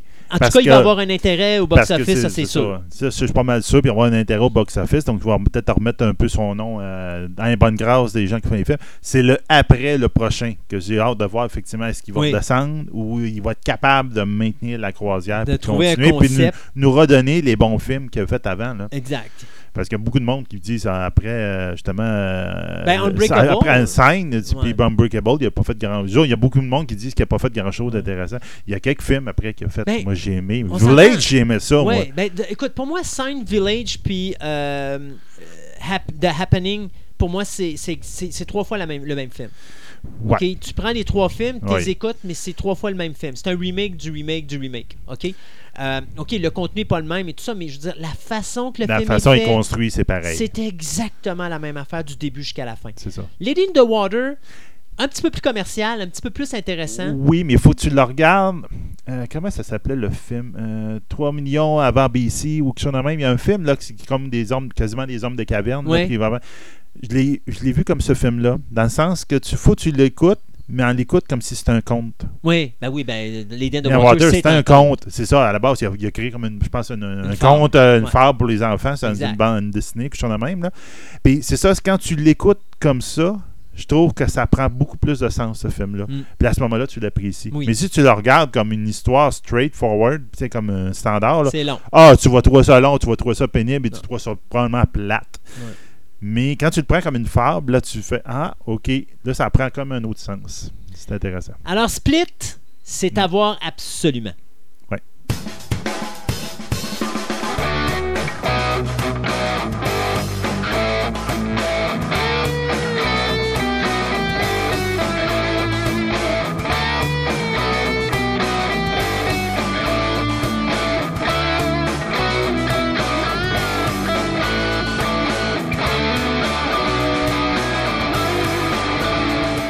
Ceux qui savent quoi faire quand on va voir un concert rock, je vous le dis tout de suite, cette chronique-là est définitivement pas pour vous autres.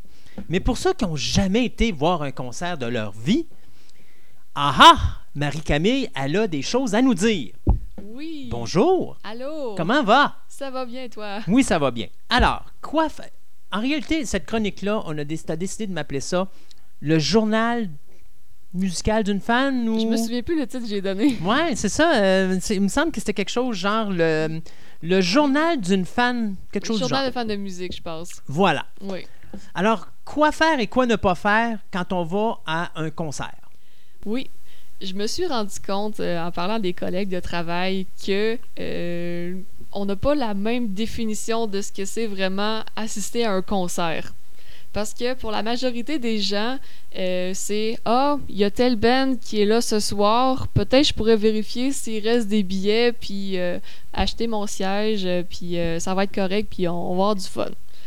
Tandis que dans mon cas, c'est une autre expérience. Donc, ça requiert beaucoup de préparation parce que on attend la- l'annonce de la sortie, justement, avec les dates de tournée. Donc, on achète les billets longtemps à l'avance.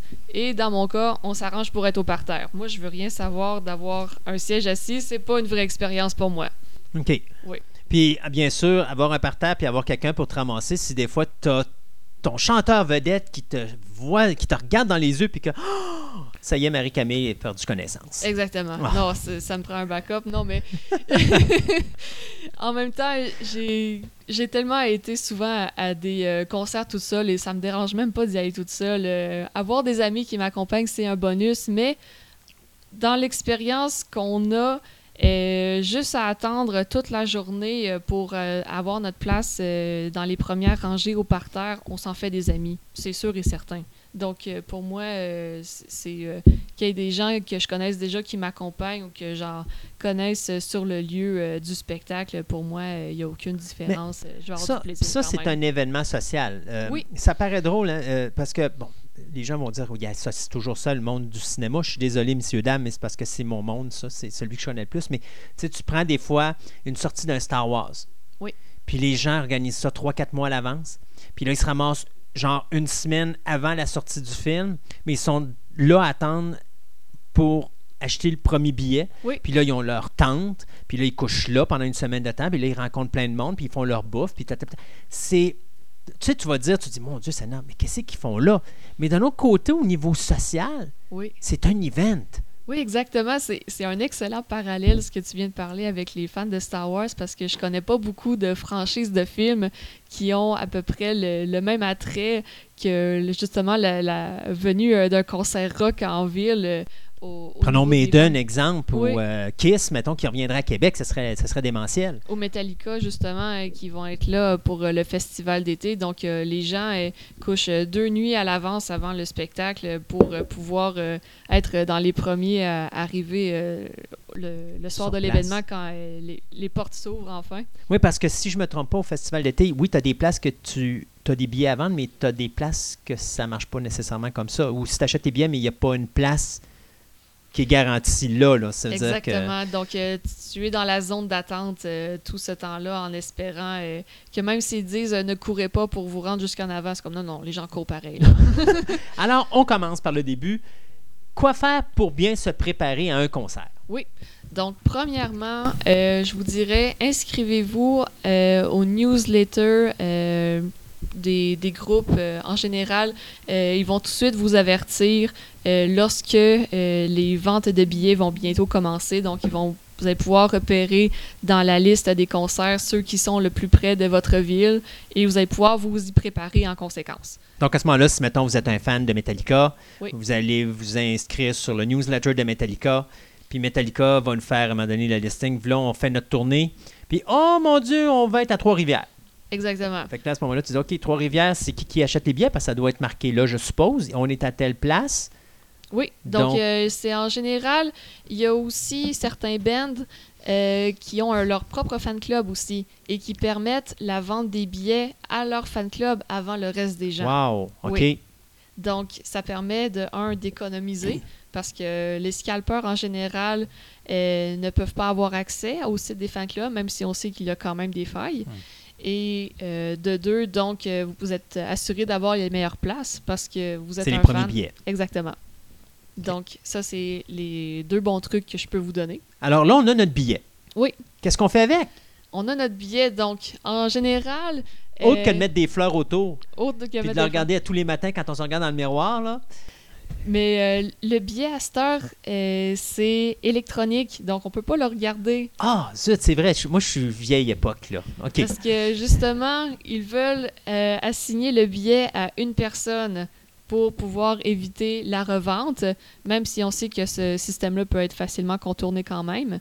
Donc, c'est souvent maintenant un bout de papier que l'on imprime et que les gens, arrivés une fois à la, la salle de spectacle, donc ils n'ont qu'à scanner et ensuite, OK. bonsoir. Donc là, on a notre billet. Oui. Donc après ça, on a préparé notre date. Oui. Puis là, qu'est-ce qu'on organise? Euh, on regarde euh, la date où se passe l'événement. Donc, euh, de mon côté, moi, ce que je m'occupe de faire, c'est je dois préparer mon absence pour la journée, étant donné que je sais que je vais attendre très tôt le matin euh, avec les gens qui seront là pour faire partie des premiers qui vont pouvoir Courir. courir, entrer euh, dans euh, le stade pour euh, être première rangée si possible, parce que c'est vraiment ça qu'on vise, la première rangée. Quand on va à des concerts qui, avec des mosh pits ou que ça brasse un peu, quand on est première rangée, on est safe parce qu'on peut s'accrocher à la barrière. Donc, ça, c'est l'élément qui nous protège et c'est ce qui nous permet aussi d'avoir la meilleure vision. S'il y a un gars de 6 pieds 2 en face de moi, il ne me dérangera pas côté visuel. Donc, la première rangée, ça a tous les avantages pour ça. Donc, c'est pour ça que ça vaut vraiment la peine d'arriver tôt pour espérer être première rangée. OK. Oui. Donc, on est rendu euh, à la première rangée? À la première rangée, Euh, Mais Euh, avant, avant d'avoir la avant, oui. première rangée, Oui. euh, là, tu as, pris ton congé? On a pris notre congé et là, on espère toujours que euh, notre groupe préféré, euh, si pas. possible, ne reportera pas et va être en concert dans des journées où il va faire chaud. Parce que est beau. Oui, parce que ça arrive quand même que dans euh, nos saisons canadiennes, que nos groupes viennent quand même en hiver, euh, fin d'automne ou euh, fin d'hiver. Donc, Ou même durant l'été, puis qu'il se met à pleuvoir. oui. Mais ça, Hein? la pluie, ça me dérange moins que le froid, je vous dirais. Mais il y en a certains que ça dérange. Oh oui, c'est sûr. C'est sûr. Fait que tu prépares ton parapluie, Préparer le parapluie, ton mais d'hiver, ta tuque, tes mitaines? je dirais même pas le parapluie parce que tu t'arranges toujours pour avoir le strict minimum parce que euh, il y a une fouille en rentrant. Donc, tu veux pas t'assurer d'être pris trop longtemps à te faire fouiller. Donc, tu emmènes les choses que tu peux, euh, si possible, laisser derrière toi. Donc, un poncho, donc ça se laisse très bien, tu peux le jeter après. Donc, tu es protégé durant la pluie, durant la journée. Ou si euh, jamais tu es en hiver, puis tu as besoin d'emmener quand même ton manteau, ben tu essayes justement. euh, Il y a beaucoup de gens qui ils savent que les portes vont ouvrir à peu près dans une demi-heure, donc sans voir le retour, ils vont porter leur manteau, puis ils attendent en t-shirt, puis ils espèrent que les portes vont ouvrir bientôt. OK. Ouais. Après ça, Après ça, donc, euh, boisson, eau, choses comme ça, nourriture, on emmène tout ça ou ça Non. sert à rien parce qu'on se fait tout enlever ça à l'entrée? on se fait tout enlever ça. Donc, euh, ce qui était euh, difficile à l'époque, c'était de prendre des photos vidéo parce que les appareils étaient automatiquement confisqués, mais avec la venue des cellulaires, ils ne peuvent plus confisquer nos cellulaires. OK. Fait que, à cette heure, c'est merveilleux, tout le monde peut prendre des photos vidéo. C'est la révolution pour moi, euh, que je suis toujours contente à chaque fois que je vais à un concert, c'est comme yes. J'ai au moins un souvenir. Oui, exactement. Même si j'essaye de pas trop en prendre, parce que je sais que de toute façon, il y a des gens qui sont payés pour ça, pour euh, prendre des photos et des vidéos, et je sais que euh, ça nous coupe un peu de, du moment où qu'on qu'on est en ce moment. Savourer la musique Exactement. puis le spectacle. Exact, oui. Tantôt, on disait si on peut pas amener de nourriture ou de boisson parce que si on en amène, on se le fait confisquer en rentrant. Oui. Donc, je suppose qu'ils en vendent sur place? Oui puis non. OK. Oui. Fait que si c'est oui, tu veux pas perdre ta place, ils viennent-tu te l'apporter ou? C'est pour ça que je parle de l'amitié qu'on développe avec les gens qui sont avec nous, oui. Ah, c'est Donc- bon vieux deux jours d'attente. Oui, oui, oui. Donc, on, on rencontre souvent des, des gens formidables avec qui on fait la queue durant la journée. Donc, euh, le, ma dernière expérience que je pourrais vous parler, c'était justement avec euh, le concert de Green Day que j'ai assisté euh, au mois de mars ici au Centre Vidéotron à Québec. Donc, il y a des gens de toutes sortes avec qui on attend. Donc, il y a des gens comme par exemple que Green Day, ça fait 32 fois qu'ils les ont vus, donc ils sont là à chacun de leurs concerts euh, pour leur tournée canadienne. Et il y a d'autres gens que c'est comme, ah, c'est la première fois, mais j'ai entendu dire que ça vaut vraiment la peine d'être premier rangé pour ce concert-là. Fait que je me suis forcée, j'ai pris ma journée de congé moi aussi. Et euh, ces gens-là, ils se développent une solidarité. C'est comme, ils essaieront pas de te voler ta place. Non, non, c'est comme, yeah, si tu veux aller te réchauffer, c'est genre, on va se relayer. Puis quand tu reviendras, moi aussi, je vais prendre mon tour pour aller me réchauffer en attendant. Puis euh, on s'aide euh, parce qu'il y a des gens qui, souvent, ils viennent de l'extérieur les fans hardcore, ça leur dérange pas de, faire des kilomètres et des kilomètres pour assister à leur concert préféré. Donc, moi, je parlais justement à une fille qui venait de Moncton. Donc, euh, c'était la première fois qu'elle venait à Québec. Puis, justement, pour se nourrir, qu'est-ce qu'il y a proche du centre Vidéotron? Ben là, j'expliquais justement, il y a Place Fleur de Lys à côté. Il y a une petite aire euh, de restauration. Fait que là, il y a des gens qui se déplaçaient là pour aller euh, se restaurer pendant qu'ils attendaient. Puis, on, s'attendait. Puis, on, allait en petit relais pour aller se réchauffer. Et ce qui était exceptionnel du centre Vidéotron, c'est que même durant l'attente, ils sont venus nous porter du café dehors. Oh, c'est la première fois que je voyais ça vraiment, une salle de spectacle qui s'occupait vraiment autant de, des fans hardcore. Au, prix qui a coûté, Ouais. Je pense qu'ils peuvent l'offrir pour s'ils veulent s'assurer que le monde y retourne une deuxième fois. Exactement. Euh, donc, tu es rentré. Oui. Tu es sur place. Oui le concert commence. Le concert commence. Là, tu cries? Oui, puis non. Ah non? Non. Oh! Parce que là, c'est pas encore le groupe que tu vas voir qui commence, c'est la première partie. C'est la première partie. Oui. Et là, c'est la job ingrate de la première partie d'arriver sur scène et de réchauffer la foule avant que le main act arrive sur la scène. Donc, les premières parties, ça peut être très bon, comme ça peut être OK, non, euh, il n'y avait pas d'autres personnes pour euh, faire votre première partie. Fait que c'est ça que vous avez eu sur la main. Est-ce euh, que les premières parties, c'est toujours les mêmes? Mettons qu'un groupe comme, mettons, Maiden viendrait à Québec. Est-ce qu'il va toujours prendre le même groupe pour faire sa première partie ou il prend une première, il prend, mettons, une première partie, mais c'est un, comme un groupe de musique du secteur? Pas toujours. C'est pour ça que euh, il y a des tournées, par exemple, euh, on voit euh, un groupe va être en tournée aux États-Unis, au Canada, ça va être le même band qui va faire leur première partie aux États-Unis, mais pas le, même qui va être pour celui au Canada. OK. Oui, ça va arriver souvent ça. Et il y a des fois qu'il va arriver des, pépins de tournée. Donc, la première partie, ils ont eu un désistement ou quelque chose du genre. Et là, vraiment, ils sont mal pris. Il faut qu'ils trouvent un, un band local très souvent et c'est pas toujours le même style de musique et euh, ils vont lui demander de faire euh, la première partie. Donc, c'est quand même une belle occasion pour un, groupe qui veut se faire connaître. Oui. Idéalement, tu essaies de t'arranger pour manquer ta shot. Oui, exactement. Exactement, oui. Donc, la première partie a lieu. Oui. C'est tranquille? C'est très tranquille, oui. C'est, rare. On se garde de l'énergie et de la voix. Oui, mais je dirais que les gens, ils, ils sont pas encore. Euh, ils sont pas réveillés. Ils sont pas réveillés, puis en même temps, c'est comme. C'est plate, mais c'est pas vous qu'on venait voir. Donc, mhm. c'est comme, oui, vous allez peut-être réussir à nous faire danser un peu, mais je dirais que surtout les gens qui sont au parterre, ils veulent tellement tout faire pour essayer de garder leur place qu'on bougera pas trop d'un coup, parce que quelqu'un essaie de, se faufiler. Là. en plus, c'est poche parce que pendant c'est un groupe connu ou pas connu. c'est pas un groupe connu, tu connais pas les chansons, donc c'est ça que tu peux pas embarquer comme Exactement. c'est un groupe bien connu que tu viens voir. Oui. Et là, soudainement, les lumières s'éteignent. Le premier groupe prenne la porte de gauche et sort de la porte de droite ce fabuleux groupe qu'on est venu voir. Exactement. Et là, qu'est-ce qui se passe? Qu'est-ce qui se passe? Ah là, c'est la folie furieuse. Donc, euh, souvent, les gens, euh, pas les gens, mais les groupes vont prendre euh, une chanson très accrocheuse, connue déjà du répertoire des gens, pour commencer le spectacle. Donc, tout de suite, les gens, ils sont mis dans l'ambiance, ça crie, ça chante, ça danse. donc, il y a toutes sortes de réactions. Et dans le cas de Green Day, c'est absolument exceptionnel. L'ambiance est, est mythe elle est installée direct en partant. OK. Mais le feeling d'une personne qui est là, ça peut se comparer à quoi? Euh, difficile à comparer. Euh, c'est vraiment une expérience qu'on retrouvera euh, nulle part ailleurs. OK. Oui. souvent, tu vois ça dans les, les groupes, là, puis habituellement, là, le, c'est, ça, je trouve ça triste. J'ai, j'ai vu ça une fois. Euh, j'ai jamais assisté à un, un- à un- un spectacle, mais j'en ai vu plusieurs.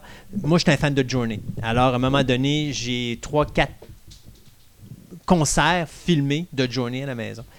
Et le concert commence, puis tu es dans la première rangée, et là, les gens, ça tombe comme des mouches. Et là, tu as bien sûr les agents qui ramassent, puis qui les amènent dans le backstore en arrière. Puis là, tu te dis, oh mon Dieu, ils ont payé comment le billet, puis là, le spectacle est fini pour eux autres. Parce que si je me trompe pas, une fois que tu es parti, c'est terminé, tu reviens plus. Exactement, oui. C'est comme euh, les gens qui font du body surfing, puis qui se ramassent en avant, puis si jamais tu tombes au-delà de la clôture, ben, tout bad, t'as perdu ta place, puis t'es obligé de, de te remettre par en arrière. Là. Ok. Tu peux pas euh, te ravancer par en avant, à moins que les gens te laissent passer, là, mais euh, sinon, euh, si tu fais du body surfing, puis que tu tombes en avant de la clôture, tout bad, là, t'oublies ça. Mais c'est quoi qui peut faire que tu fais du body surfing? C'est parce que tu as eu trop d'énergie, puis tu as passé par-dessus, ou tu as été poussé par en arrière?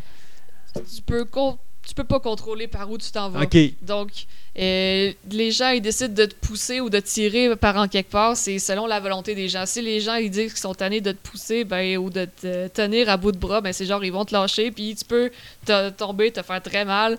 Mais euh, en général, c'est surtout les, les chansons énergiques où il y a plus de body surfing. OK. Oui. Ça, le body surfing, pour qu'on comprenne, c'est les gens qui se pitchent sur le monde, puis qui se font... euh, Ouais, ouais. ouais, ou euh, tout simplement euh, un groupe d'amis que c'est genre, il dit à l'autre, hey, euh, tire-moi, puis va commencer à faire du body surfing, tout simplement. Une personne que c'est la première fois qu'elle va à un concert. Oui. Mettons, moi, j'ai 49 ans, je m'en vais à un concert pour la première fois. Est-ce que c'est bon pour mon cœur ou pas? Ça dépend du groupe que tu vas voir. Et du cœur que j'ai. Oui. OK. Mais je veux dire, quelqu'un qui veut aller voir, mettons que ça serait son premier spectacle, qu'est-ce que tu leur suggères? D'être en avant ou de s'éloigner un petit peu plus, vu que c'est la première fois, d'être. Parce que tu. Parce que je sais qu'en avant, des fois, puis encore là, je reviens avec des choses que j'ai visualisées dans des concerts que j'ai vus à la télévision. euh, ça a l'air rock'n'roll Oui. en avant. Ça brasse pas mal. Oui. Ça saute, ça pousse, Oui. ça hurle, ça crie. Euh, je suis à peu près certain qu'il y a des gens qui doivent avoir avec des bouchons dans les oreilles parce que sinon ils sortent de là, ils doivent être complètement sourds. Oui. Est-ce que c'est pareil en arrière? Non. Donc, à ce moment-là, une personne qui est son premier concert, ça serait peut-être bien comme, mettons, s'il irait au centre Vidéotron, il va sur les bancs un peu plus haut pour avoir une bonne vision, mais il reste plus calme puis plus Si euh, une personne veut tester, si on veut, ses niveaux d'agoraphobie, puis qu'elle veut quand même être au parterre, après, justement, euh, pas essayer de s'avancer trop par en avant. Justement, d'essayer de rester en arrière, puis de voir jusqu'où elle peut s'avancer avec euh, la foule pour voir euh, si elle est confortable avec le visuel qu'elle peut avoir sur la scène, autant qu'avec la bulle qu'elle est autour des gens. Parce que moi, je suis habituée que quand je suis en première rangée, c'est comme la bulle, il n'y en a plus. Là. C'est Ouais. comme je suis à côté de, de plein d'autres gens. Là. T'es t'es mixé dans le monde. Oh, oui. C'est- c'est- si si, si euh, tu peux être plus collé pour que le corps d'une personne te rentre dedans puis qu'elle fasse partie de toi, tu peux pas avoir mieux que ça. Exactement. OK. Fait que euh, non, le, concept de bulle, ça n'existe plus quand on est dans les premières rangées. Surtout quand ça commence à brasser puis à bouger, là, puis que les gens, justement, ils, essayent... euh, dans certaines villes, euh, on dirait que c'est plus hardcore que, que d'autres, où ce que les gens essayent vraiment encore de se faufiler. C'est comme même si t'as à ta, première place en première rangée, c'est comme faut que tu t'agrippes tout le long du concert à la barrière pour être sûr de pas te faire entraîner par la foule. Ouais, pour que quelqu'un t'amène pas par-dessus volontairement pour prendre ta place en avant. Ça peut-tu arriver des choses niaiseuses de même? Euh, ça, ça m'est jamais arrivé personnellement, mais je sais qu'il y a certaines personnes où c'est déjà arrivé. OK, ça Oui. c'est plate. Euh, je- vais encore avec le concept. Mettons que tu as une personne qui est là, l'oxygène. Oui. Parce que c'est quand même ce qui te tient, euh, ce qui te tient, euh, ce qui te tient debout. là. Euh, Qu'est-ce que ça fait au niveau de l'air? Parce que ça doit être chaud. C'est très chaud, oui. Donc, est-ce que ça peut, on peut aller dire que ça peut être difficile de respirer à un moment donné pendant un concert ou? C'est difficile à dire parce qu'il y a des concerts autant intérieurs qu'extérieurs. À Donc, l'extérieur, on sait qu'il y a quand même de l'aération. Moi, je te parle a- mettons comme au... Je dirais que les pires cas, c'est sûr l'extérieur parce Ah oui? qu'il y a le soleil qui nous tape dessus. Si c'est de jour. Oui. Mais, si c'est de euh, soir, t'es tranquille. En fin de soirée, non, c'est sûr que ça va mieux, mais euh, il y a des festivals qui se passent toute une fin de semaine, puis euh, des concerts durant l'après-midi, il y en a beaucoup, là, puis euh, c'est le soleil, puis euh, il y a les, la sécurité en avant qui ont tous leurs boyaux d'arrosage puis qui essayent d'arroser la foule comme ils peuvent pour justement éviter les insolations puis euh, les problèmes à avoir à ramasser euh, des personnes inconscientes. Mais euh, durant ces concerts-là, oui, c'est c'est dangereux. Fait que quelqu'un qui est, mettons, mettons qu'on dirait, on est au, au centre Vidéotron, puis qu'à un moment donné, ton concert commence. Avant même que le concert commence, ça a dû déjà réchauffer. Oui. Parce qu'il y a quand même du monde. Oui. Fait que si, mettons, on dit qu'il y a, mettons, 15 000 personnes, euh, ça fait du monde dans une place. Oui. Puis si je me trompe pas, euh, la scène est là, le monde sont massés en avant. Il n'y a pas personne en arrière de la scène. Euh, non, à part si c'est euh, une scène 360 degrés, mais ça, c'est vraiment très rare. C'est rare, c'est Ouais. ça. Donc à ce moment-là, tout le monde est vraiment compressé à la même place. L'oxygène, L'oxygène, oui. ça devient dur à un moment donné. Non, moi, j'ai pas eu de problème Non? de ce côté-là. C'est vraiment euh, quand les groupes... J'allais dire une joke plate, genre, t'es-tu obligé, obligé d'arriver en, en homme-poisson avec ta combinaison non, non. masque? Non, ça, l'oxygène, il n'y a pas de problème. Je dirais que quand les groupes utilisent des effets pyrotechniques, comme des flammes, ça, on le ressent tout de suite, la chaleur. Là, oui. C'est comme... pff, Ça, c'est vraiment impressionnant à chaque fois. Et euh, non, euh, vraiment, de ce côté-là, l'oxygène, euh, ça va. Donc, tu t'en vas dans un concert, encore là, on va intérieur ou extérieur. Tantôt, tu disais, les gens peuvent aller enlever le coat, mettre ça dans l'auto, puis s'en venir, puis ils ont froid, puis ils ont, ils ont hâte de rentrer, mais mettons que tu es dehors. Anyway, tu vas penser enlever ton coat à un moment donné. Puis Oui. tu vas y aller avec une tenue qui est quand même assez légère pour pas souffrir de la chaleur. Oui, oui, tu t'attapes vraiment euh, à la saison où est-ce que tu vas voir le concert, puis... On fait un concert de jour. Est-ce Ouais. que les gens, ça serait approprié qu'ils amènent des casquettes ou des chapeaux? Ou ils vont se le faire enlever? Non, ça, ils vont, euh, ils vont- pouvoir les garder, il n'y a pas de problème. Mais je parle pendant le spectacle parce que quelqu'un avec un grand chapeau m'a donné. Un grand chapeau. euh, Je pense pas qu'il y ait personne qui amène de sombrero, là, on s'entend, mais euh, casquette, non, il n'y aura pas de problème. casquette, c'est une bonne idée Oui, oui, pour éviter justement le soleil, surtout qu'il est de plus en plus fort. là. oui. OK. Y a-tu d'autres choses que tu veux nous dire concernant euh, Les ton journal? Parce, Oui. que, Euh, souvent. parce que là, euh, vous le voyez pas, là, mais pendant qu'on se parle en ondes, là, elle est en train de tout écrire ça là, dans son petit journal. Je dirais que euh, ce qui est le fun aussi, c'est quand on peut amener des espèces de grands cartons avec un message qu'on veut laisser au band et quand on est première rangée, on peut s'arranger pour que ça soit lu. Comme euh, j'étais allée à un concert de Muse et il y avait un des euh, gars avec qui j'attendais dans la queue durant la journée, il me disait Ah, euh, le band, ils ont joué telle chanson à Toronto, puis euh, lui, il, il suivait le groupe depuis leur tournée à Vancouver. Fait que là, il était en concert à Montréal, puis là, il dit Là, ils ont joué cette tournée à Toronto, je veux qu'ils la jouent aussi ce soir. Mais moi, puis là, j'ai fait Non, je veux pas cette chanson-là, moi, que je veux qu'ils jouent. Fait que là, moi, j'ai barré sa feuille, puis là, j'ai réécrit un autre titre de chanson. Puis là, il y a un moment dans le concert où est-ce que le chanteur, il débarque sur la scène, puis il se met au même niveau que les gens au parterre, puis il, il leur passe la main comme ça pour euh, la serrer, pour la toucher. Puis là, justement, il a vu ma pancarte avec la chanson et il l'a pris pour lui, puis il est reparti sur la scène après. OK. Fait que là, moi et mon ami, on se regarde, c'est comme « Oh, c'est trop malade! » Fait que là, il- dans ma tête, c'est comme « Il va finir par la jouer », mais il l'a pas joué. Sauf que le band Muse, il était en concert pour deux soirs à Montréal. OK. C'était au deuxième soir que là, il l'a joué. OK. Mais malheureusement, j'avais pas là! j'avais juste mon concert Oh! le, le premier soir. Il est pas correct. Il aurait dû t'envoyer une petite cassette quelque part. Là. Mais j'ai vu la réponse instantanée Ouais. euh, des fans de Muse parce que c'est la chanson que j'avais demandé, c'était euh, Microcuts. Et euh, c'était une chanson qui n'avait pas joué live depuis euh, à peu près une dizaine d'années. Donc c'était vraiment un événement exceptionnel qui est. Il a décidé de l'intégrer à l'intérieur. Ça, c'est le fun. Oui, Ça, c'est le fun. Ben, de toute façon, habituellement, un bon groupe va bien répondre à son fanbase. Là. oui. Ce qui est vraiment intéressant, justement, c'est de voir des groupes qui sont très généreux comme euh, Green Day ou Muse, euh, justement parce qu'ils ont une longue carrière, donc ils savent que les gens tiennent beaucoup euh, à la nostalgie de leurs premiers albums. Donc, euh, souvent, Green Day vont demander tout euh, bonnement à la foule à un moment du spectacle. Quelle chanson vous voulez qu'on joue? Là? OK. Ouais, ça, Puis là, les gens, ils, ils crient plein de titres, puis souvent, ils essayent de rejouer des chansons que ça fait longtemps qu'ils n'ont pas joué, puis euh, rendu à la moitié de la chanson, ils oublient carrément c'était quoi le, le reste, puis là, c'est comme « Oh, on est trop vieux », puis on s'en souvient plus, puis c'est vraiment très drôle et, et très spontané, mais euh, Green Day, par exemple, c'est euh, un... Ils font des concerts de deux heures et demie. Puis ça, c'est sans compter la première partie, fait que... Mais c'est quoi habituellement un concert en durée, C'est à la un- moyenne? c'est, euh, 90 minutes. avec la, la première partie? 90 minutes seulement le, l'acte principal, le, le groupe principal. Fait que Ouais. n'importe quel concert qu'on va voir, il faut s'attendre à peu près à 2h30, 3h. Oui. Parce qu'il doit avoir un entracte, je- un entracte, pardon, je suppose. Oui, il y a... faut bien qu'ils se reposent, ces, ces musiciens-là. C'est parce qu'il y a le temps de préparer la scène, comme on démonte le, le setup du premier groupe, puis là, on, justement, on laisse de la place pour avancer les instruments du deuxième groupe. Ils ont déjà tous fait leur soundcheck. Donc euh, là, le, le temps de tout démonter cela. Donc ça prend à peu près 45 minutes. Donc euh, c'est le temps à peu près euh, entre les deux Puis groupes. dans le 1h30, il n'y a pas de break. C'est une heure et demie intensif. Oui, exactement. Puis Sauf pour Green Day, qu'eux autres, c'est deux heures et demie. Fait que ton groupe favori que tu aimerais voir, s'il y aurait un groupe que tu n'as pas vu encore, mais que tu aimerais voir.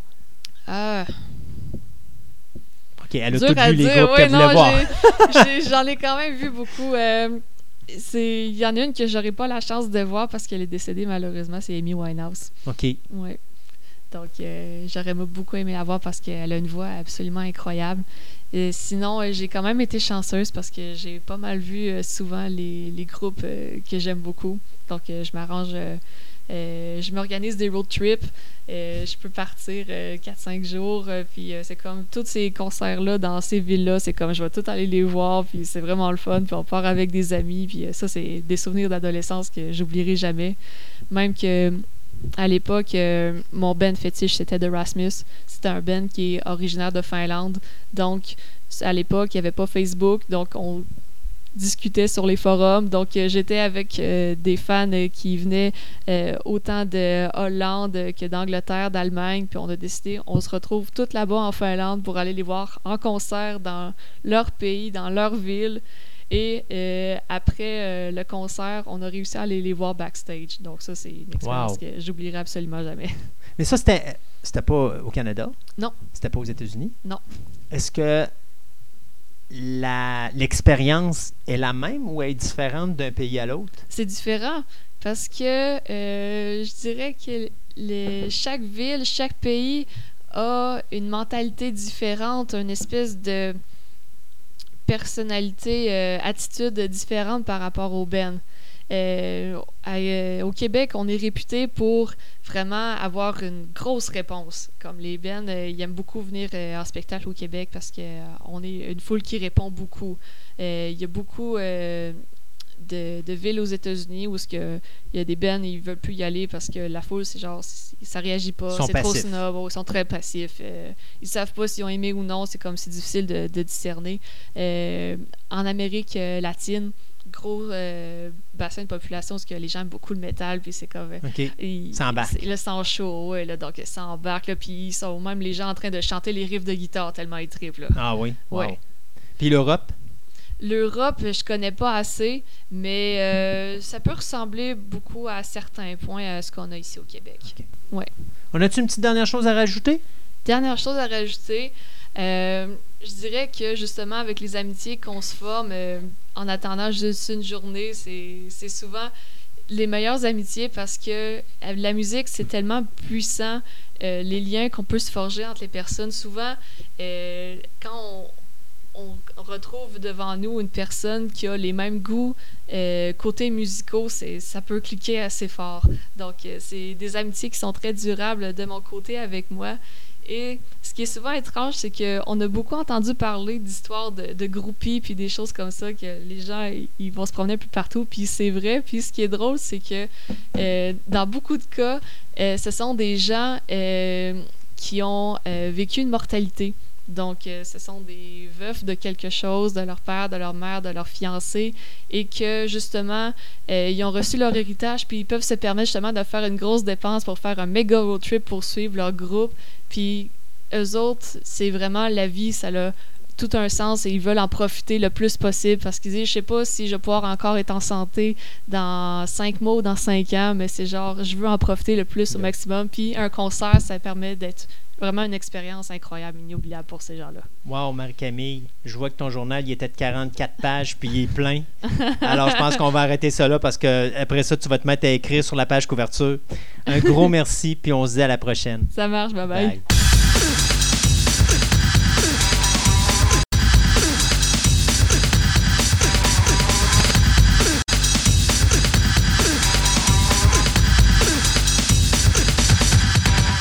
Ce segment de nouvelles vous est présenté par TPM OB Collection, l'endroit parfait pour nourrir vos passions, tant au niveau de la monnaie, du timbre, en passant par le jeu de société, la figurine, le comique et bien d'autres choses.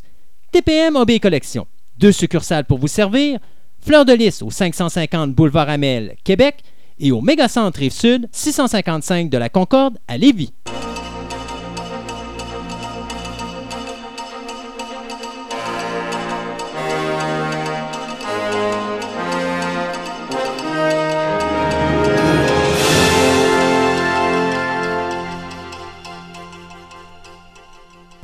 De retour à notre segment de nouvelles, euh, plus précisément le deuxième segment de nouvelles. Et malheureusement, on va commencer sur euh, une note difficile. euh, ce nouveau segment. Je te dirais, hier, j'ai passablement travaillé la partie de l'après-midi sur le radar parce que j'ai un, autre marchand qui est venu me voir puis qui me dit Écoute, je te fais mes sincères condoléances. J'ai comme fait sincères condoléances. Deux. Et là, il m'a dit Adam West, c'est parti. J'ai comme fait pas Batman. Et ouais. Alors, Batman nous a quittés. Le Batman 1966, Adam West, qui est décédé à l'âge de 88 ans des suites d'une courte bataille contre la leucémie. Ouais. Euh, donc, c'est. euh, moi, ce qui va. Je vais toujours me souvenir d'Adam West. Euh, c'est principalement sa relation avec Burt Ward. Je fais souvent le, le- le- le gag. Pour ceux qui ont vu le film Return to the Batcave, euh, si vous vous rappelez, dans Return of the Batcave, à un moment donné, on a euh, Adam West et Burt Ward. Burt Ward, c'est l'acteur qui faisait Robin dans la série de Batman 66, euh, qui vont, mettons, à plein de places. Puis, mettons un exemple, ils vont aller au restaurant ou ils vont aller se prendre un petit quelque chose, un café à boire avec un, un sandwich, quoi que ce soit. Puis Adam West part sans payer, c'est toujours Burt Ward qui paye. Et c'est pas mal le, le- le inside entre les deux que je me rappelle parce que à l'époque de Batman 66, c'était comme ça que ça se passait. Burt Ward était un étudiant, c'était un no-name, il était pratiquement pas payé. Adam West avait le gros nom, il avait le gros salaire, mais à chaque fois qu'il allait quelque part les deux, Adam West partait, c'était toujours Burt Ward qui payait pour la facture. Alors, ça a toujours resté ça pour moi, le souvenir d'Adam West, mais ça, ça a été quand même euh, une grosse perte. Là. Ça, ça fait quelque chose parce que veut, veut pas, c'est quand même un gros nom. Pas nécessairement parce qu'il a fait à Hollywood, Non. mais c'est Batman. C'est Batman. Ça a été Batman. Hein? Puis euh, même après la, la série qui a duré trois ans, Oui, euh, c'était lui qui a été la voix de Batman dans plusieurs dessins animés après. Oui, de ah, cette époque-là. là. C'est lui qui a été. A pendant gardé, longtemps, pendant. Ça a été l'icône, c'était la voix de Batman, c'est lui. Puis d'ailleurs, si, si je me trompe pas, je pense qu'il a été, il a été ressorti des boulamites à cause des Simpsons. Ouais. Qui euh, prenait son personnage. euh, c'est un peu un genre de Bruce Campbell des années 60, Adam West, pour Oui, moi.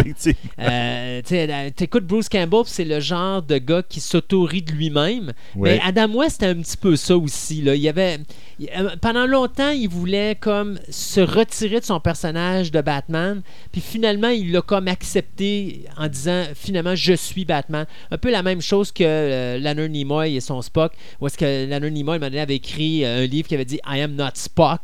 Puis finalement, plus tard, va écrire un livre qui va s'intituler I am Spock parce que là, il a comme dit même si je veux essayer de m'en sortir, Il y a je peux rien pas. à faire. Ça fait partie de moi. Alors, Mais je pense qu'aussi que quand il après qu'il a fait Batman, il a été catégorisé un peu. C'est un peu comme, euh, voyons, euh, comment il s'appelait, l'acteur qui faisait JR dans la série euh, oui, Dallas. euh, oui, oui, oui. après qu'il ait joué ce personnage-là, il n'a jamais pu été capable de jouer autre chose, Chose. que ça parce qu'il se faisait caster dans ce rôle, ce genre de C'était rôle-là. Mais Adam West a été le même problème Exactement. après ça. Son, le reste de sa carrière, il a été catégorisé un peu acteur comique, là, un Mm. peu bouffon, puis il dit on le met là-dedans. Là, tu sais.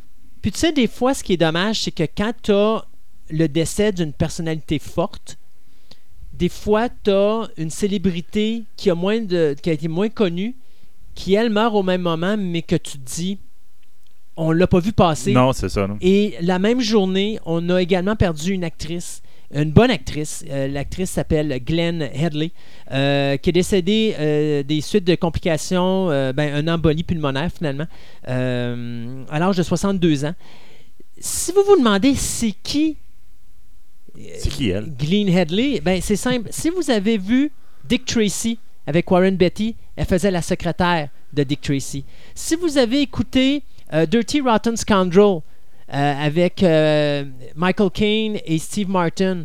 C'est elle qui faisait la jeune femme que les deux gars essayaient d'arnaquer pensant qu'elle était une riche, mais finalement on se rend compte qu'elle aussi c'est une arnaqueuse. Elle a joué dans Dr. Detroit, elle a joué dans The Purple Rose of Cairo avec Woody Allen. On l'a vu aussi dans la comédie en 96 avec Steve Martin, Sergeant Bilko. C'est elle qui faisait la femme de Richard Dreyfuss dans Mr. Holland's Opus également. Elle a fait la mère de Lindsay Lohan dans Confession of a Teenage Drama Queen.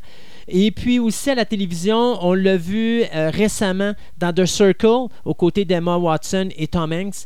Et aussi, on l'a vu, euh, elle faisait le docteur euh, Keaton dans la saison 3 de ER.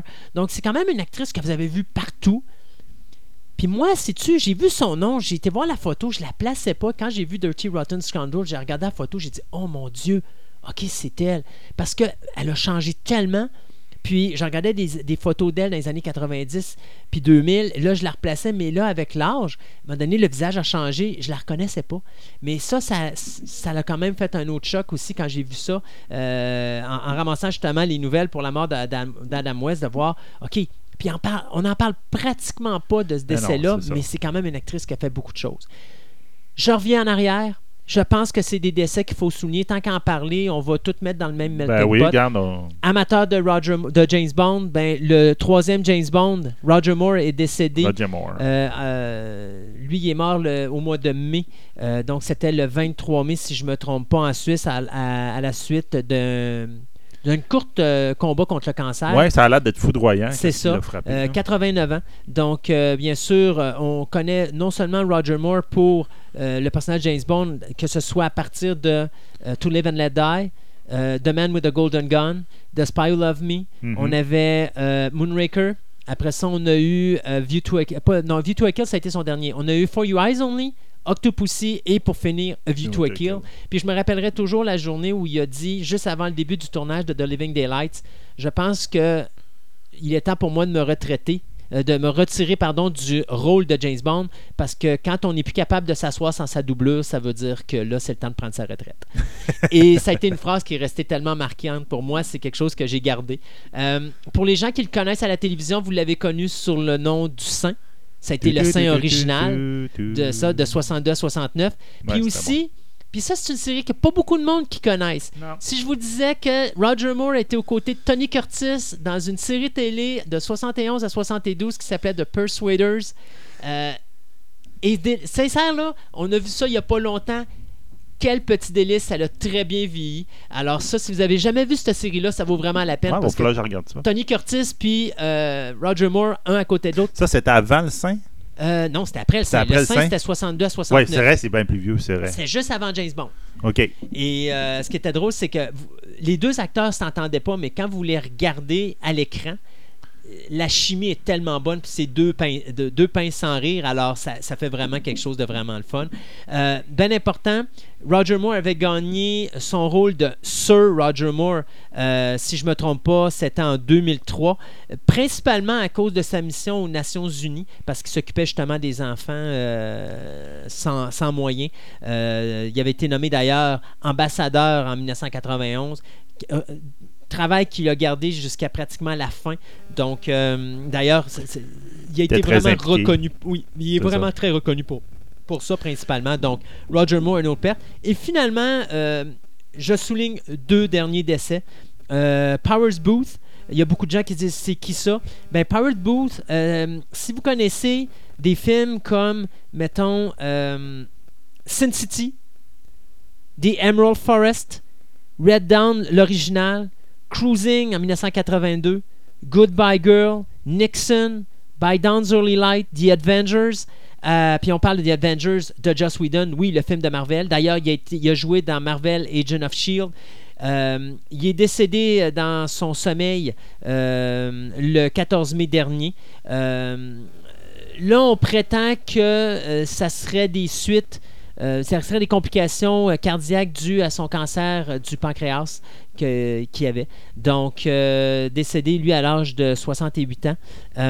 Chose qui est bien importante, on l'avait vu aussi dans des films comme Southern Death, Extreme Prejudice, mais surtout un film qui s'appelle Frailty, qui nous amène au dernier décès que je veux souligner, euh, décès de Bill Paxton, parce que Frailty avait été fait, c'était le premier film réalisé par l'acteur Bill Paxton. Bill Paxton qu'on a connu sous le rôle de Hudson pour Aliens, Ben mais oui. aussi pour son rôle de Bill dans Twister. C'est sûr qu'il a fait plein d'autres choses. Mais Bill Paxton, qui est, Bill Paxton, pardon, qui est mort suite à une opération à cœur ouvert le 25 février dernier aussi. Donc, L'année, là, elle est rough pour commencer 2017 parce que c'est des gros morceaux qui nous quittent. Euh, pas facile d'en parler, pas plaisant d'en parler non plus, mais il faut les souligner. Donc, on commence notre euh, deuxième segment de chronique avec ça. Bon, on, va continuer sur une note, mettons, pas gay. joyeuse, mais un petit Yes. peu plus gay quand même. Là. Euh, ben, en fin de compte, malgré toutes les protestations, les pétitions, etc. qu'il y a eu, ben, la série Sense8, euh, Netflix a continué à. Il a, il gardé son, sa décision initiale de la canceller. Ben, ils devaient la canceller à la fin de la première saison. Finalement, les, les gens sont, sont- ils ont montré un intérêt. Ils ont dit bon, les codes d'écoute sont pas bonnes, mais le, le, le coût est très élevé. On essaye un film de Noël, ça a marché, les codes d'écoute étaient bonnes. Ok, let's go, on part une deuxième saison. Puis finalement, euh, les codes ont descendu. Puis là, Ouais, écoute, on ça. arrête ça là. euh, Exactement. Donc là, malheureusement, là, on ne saura jamais la fin, de- le fin mot de l'histoire, comme tu disais. euh, Encore un show qui est cancellé, puis pas de fin. Ça serait quoi de faire juste? Écoutez, ils ont fait un petit film pour Noël. Faites-en donc un autre pour dire qu'on clôt l'histoire. Ça serait peut-être intéressant. Donc, on verra bien. Mais j'avoue que je peux comprendre pourquoi que ça a plus ou moins pogné. C'était un show très lent, très hétéroclite. Euh, pour ceux qui ne l'ont pas suivi, mais en fin de compte, ça suit comme euh, il y a trois, huit personnes À au milieu de ouais, à travers le monde. À un moment donné, whoop, se sont toutes retrouvées connectées par l'esprit. C'est pas télé, juste de la télépathie, c'est genre je peux t'aider à faire des affaires. Tu, tu es pas un acteur, je suis un acteur, je vais aller acter à ta place dans, Mm. dans- dans- dans ta vie. Puis effectivement, les mondes sont à travers le monde. Il y en a un qui est en Afrique, il y en a Ouais. un qui est en, au- en Chine. Donc ça faisait qu'il n'y avait pas d'interaction beaucoup entre les personnages, sauf À la fin. sauf à la fin, mais Ouais. sauf à- c'est quand ils, se communiquaient entre eux autres, mais leur histoire était toute séparée, donc ça faisait un show avec plein, plein, plein d'histoires, quasiment autant d'histoires qu'il y a de personnages. Oui, Ouais. les histoires étaient intéressantes, mais tout, mais ah, ça, ça manquait de punch de, de, de- c'était de souligné quelque que c'était fait par les frères. oh, excusez, par les Warshawskis, parce que là, il y a un frère qui est viré euh, sœur maintenant. Les deux ont viré. Ah ouais! Ah oui, regarde, sont, euh, sont Bon. main dans la main jusqu'au bout. Là, Bon, c'est comme- ok, Ils sont parlé fait de deux frères, là, Non, ils sont rendus deux sœurs. Bon, ok. Alors, on va les appeler les Warshawskis, C'est ça. euh, qui nous avaient donné The Matrix. de Matrix. Puis en plus, euh, John Michael Straczynski, qui était l'auteur de Babylon 5, entre Bon. autres. Donc, malheureusement, il y avait quelque chose d'intéressant en arrière. Moi, j'espérais justement que les Wachowskis, ils ont, ils ont une, espèce d'imaginaire totalement débridé, Mm. débordant. Mais malheureusement, il faut tout le temps quelqu'un pour les ramener au sol parce que ça va, sinon, ça fait comme quelque chose comme euh, Jupiter Ascending, qui Ouais. était euh, euh, c'était un ramassis de Ouais. plein d'idées, mais que malheureusement. Puis j'espérais qu'un John Michael Straczynski, justement, qui est plus terre à terre, qui les ramène. Mais tabarnouche, ça manquait quelque chose C'est dommage parce que le concept était pas mauvais. Non, le concept était extraordinaire. Comme, euh, comme, comme C'est tournage, ça. mais ça coûtait excessivement cher. Ouais, c'est ben, ouais, c'est parce que là, ils tournaient c'est tout on location. En Afrique, euh, c'était en Afrique, dans les bidonvilles. Tout, donc, imaginez-vous le coût de- du ça. tournage. Donc, épouvantable. 16 épisodes, un téléfilm, de c'est fini. C'est fini. Bye bye. Mais si je vous dis que là, par exemple, on va peut-être avoir de quoi de le fun parce que, écoute, je, suis probablement comme la majorité du monde. Quand j'ai vu mon premier animé japonais dans ma génération, c'était Akira. Oui. Mais ce qui m'a fait aimer l'animé japonais, c'était Cowboy Bebop. Et de dire que la compagnie Tomorrow Studios va s'associer avec Sunset Incorporated. Sunset Incorporated, c'est ceux qui ont fait la série d'animés originale, vont se réunir pour faire une série télé avec des vrais acteurs. Ça, j'ai hâte. Parce que Cowboy Bebop, si vous n'avez pas vu ça, ça vaut la peine d'être vu. Moi, j'ai commencé avec le film qui se passe au milieu de la série télé. Et euh, écoute, je suis content d'avoir commencé par le film parce que si j'avais écouté la série télé d'abord, j'aurais écouté le film après, j'aurais pas eu le stress que j'ai connu en écoutant le film, où est-ce que tu as toujours l'impression que tous les personnages ils meurent à toutes les cinq minutes.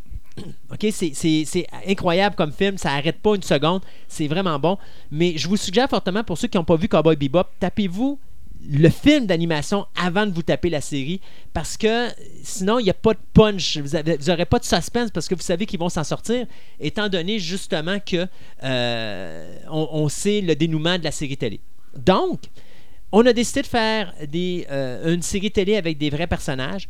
Euh, pour ceux qui ne connaissent pas ça, ben, l'histoire se passe en 2071 et c'est un, une gang de chasseurs de primes, finalement, qui se réunissent à bord d'un vaisseau. Alors, vous avez euh, Spike Spiegel avec il y a, mon Dieu, euh, je me rappelle pas, il y a Ed qui a une espèce de chien loufoque que je sais pas s'ils vont garder dans, la, dans, dans la, dans le- la série télé. Puis on a bien sûr d'autres personnages qui se réunissent. Là. Il y a une femme, il y a, un- il y a le mentor de Spike et tout ça. Donc il y a un équipage et ils passent des aventures euh, incroyables pendant, je pense, c'est 24 épisodes, l'animation 26 épisodes. Euh, donc Cowboy Bebop était un des tops, sinon le meilleur animé de tous les temps. Euh, là, ça va devenir une série télé avec de vrais personnages. J'ai vraiment hâte de voir ce que ça va donner. J'ai hâte de voir ce qu'ils vont faire parce que j'ai une grosse peur par rapport à les, les adaptations des jeux vidéo au cinéma ou à la télévision. C'est vraiment, à date, là, Mm. ça, il y a, y a quasiment une ouais. curse là, en arrière de ça. Ouais. Puis là, justement, là, les Américains, ils- en manque d'idées, ils ont commencé à acheter les droits des, des, Ouais, avec des, Ghost in the euh, Shell. Ghost in the Shell de Phénomène. Puis Ghost in the Shell qui n'a pas été un gros succès. Là. Je me suis essayé après 20 minutes. J'ai arrêté. OK, bon, ça va pas bien. non, non, c'est ça. Donc, j'ai- peur de ça. Mais il y a du potentiel. Mais faut dire que c'est la compagnie qui est à la base de la série animée qui est là. C'est peut-être le seul point qui va peut-être faire qu'ils vont battre le- l'establishment américain pour pouvoir faire quelque chose qui a de l'allure. On va voir. On verra bien. Donc, euh, ben, on va continuer aussi dans les cancellations. Donc, euh, ben, les cancellations, les résurrections. Donc, on parlait de Phoenix puis la, la résurrection. Donc, euh, il y a une série qui a, fait juste cinq épisodes, qui c'était Time, After Time, qui était euh, qui suivait l'histoire de H.G. Wells avec sa machine à voyager dans le temps qui venait à notre époque à la, à la poursuite de Jack l'Éventreur, qui était comme un follow-up du- d'un film qui avait déjà euh, été fait à l'époque. Euh, ça, malheureusement, après cinq épisodes, ils ont, les codes d'écoute étaient pas pourris. Non, non, non, c'était vraiment pas bien. Tant bon. qu'à ça, retapez-vous donc le, le- le Le film, film, original. C'est ça. Donc, ça, ça n'a pas été surprenant. Euh, à la- exactement la même année, ils ont sorti aussi une autre série sur le voyage dans le temps. C'est tout le temps ça que ça marche aux États-Unis. Une série sort sur les évasions dans une prison. On va en sortir deux, trois en même temps. C'est le le, copycat de, de l'autre poste. Donc, il y avait une autre série qui s'appelait Timeless. Timeless, euh, après une saison, les critiques, ben pas les critiques, les, les, les codes d'écoute n'avaient pas été extraordinaires, puis ils avaient décidé de le canceller. Mais en fin de compte, avec les protestations, etc., du monde qui voulait continuer la série, ils ont, se sont ravisés et dit OK, on vous fait une deuxième saison, on va voir ce que ça va donner. Ça, je suis extrêmement content parce que c'est une série que j'ai beaucoup, beaucoup appréciée. Dans le sens que euh, le prémisse étant euh, une compagnie X qui est financée par le gouvernement fait une machine à voyager dans le temps. Cette machine à voyager dans le temps est volée par des terroristes qui eux autres veulent détruire l'histoire pour atteindre leur but. Donc là, euh, la compagnie en question ressort le prototype de la machine à voyager dans le temps qui, est manié par trois personnes. Donc, il engage trois personnes. Le pilote, euh, un- une historienne, puis un gars de l'armée. Puis là, ils les mettent dans le show. Puis là, ils arrivent à voir, ah, ils sont allés à telle époque avec la- la- la- l'appareil original. Allez-y là. Essayez de patcher le problème qu'ils veulent causer. Puis essayez de ramener, de, ramener la machine à voyager dans le. C'était un beau prétexte, un peu ce qui ressemble à Doctor Who à l'époque. Dans le sens que chaque épisode était un prétexte à faire connaître au monde un événement obscur de l'histoire que j'aimais beaucoup. Donc, par exemple, euh, que la, un des génies derrière la NASA dans les vols sur la Lune, etc., c'était une femme noire que pendant longtemps, elle a calculé à la main tous les, les calculs. C'est elle qui vérifiait. Les, les astronautes, dans les premières missions euh, sur le- autour de la Lune, etc., ils disaient, les, on s'entend que les ordinateurs commençaient. OK? Oui. Donc, l'astronaute, il disait OK, l'ordinateur, il dit il faut que tu partes à telle heure, il faut que tu reviennes de telle manière. Puis il disait OK, la, la femme noire, elle a-tu vérifié les, les, euh, les- les calculs? Elle dit non, pas encore. Elle dit moi, je décolle pas tant qu'elle va pas vérifier. Parce qu'il ne trustait pas les ordi. Mhm. Puis il savait qu'elle était capable de faire ça. Puis que le Lone Ranger, le fameux Lone Ranger qu'on a entendu partout, c'est un noir. Historiquement, c'est un noir, puis là, on l'apprend dans cette série-là. J'ai trouvé ça super intéressant, le principe de. Je suis bien content qu'il soit revu. Bon, super. Parlant d'adaptation, euh, tu sais, tantôt on parlait qu'il y a des adaptations de films des années 70 qui s'en vont tranquillement pas vite à la télévision. À un moment donné, dans une table ronde, on va s'en parler à quel point que là, la télévision est en train de prendre tous les gros classiques des années 70 et 80 puis de pitcher ça à la télévision. Fahrenheit 451, euh, le film de François Truffaut de 1966, va être réadapté euh, pour la HBO. Donc, on a trois acteurs qui sont signés, soit l'actrice Sofia Boutella, qu'on présentement qu'on peut voir dans le film de Mommy au cinéma. Euh, elle va se joindre à Michael B. Jordan et Michael Shannon dans cette adaptation-là. Donc, bien sûr, si vous avez jamais vu l'original, c'est très simple. On vit dans une euh, société futuriste totalitaire où la lecture est interdite. Donc, les pompiers servent à brûler les livres. Donc, d'où le titre Fahrenheit 451 parce que c'est le degré Fahrenheit où, euh, qui, brû- qui- où le papier le brûle. papier brûle. c'est Exactement. ouais. C'est un film qu'on a, en tout cas, les vieux de la vieille, qu'on l'a tous vu dans nos cours de mais français. de toute façon, écoute, c'est, c'est- puis même encore, euh, c'est un film que tu vois dans ton cours de cinéma. C'est Euh, ça. C'est un classique. C'est un classique, oui. Fahrenheit 451, c'est vraiment quelque chose. Donc, l'histoire, c'est que les pompiers doivent brûler les livres. Et euh, il y a des sociétés secrètes qui essaient d'amasser les livres. Parce que dans l'idée du gouvernement, c'est on va enlever les livres du marché parce que dans les livres, on a des idéologies de révolte. Oui. Donc, à ce moment-là, quand les gens deviennent instruits, ils peuvent se révolter contre le gouvernement. Alors, on engage les pompiers pour détruire les volumes, pour détruire d'une certaine façon toute possibilité de, De, nouvelles idées, de, de de, nouvelles idées de révolte ou de choses comme ou ça. de révolution. Donc, à un moment donné, euh, il y a un pompier qui rencontre une femme. Le pompier est marié, tout ça, mais il tombe sur une femme avec qui il tombe en amour. Et cette femme-là, il découvre que elle fait partie d'un regroupement de rebelles qui lit les livres. Mais ils les lisent pas. Ils les lisent une fois, ils les détruisent, et après ça, la personne prend l'identité du livre. Parce que elle doit, sa job à elle, c'est de se rappeler dans son cerveau le livre au complet, du premier mot au dernier mot, il faut qu'elle le sache par cœur.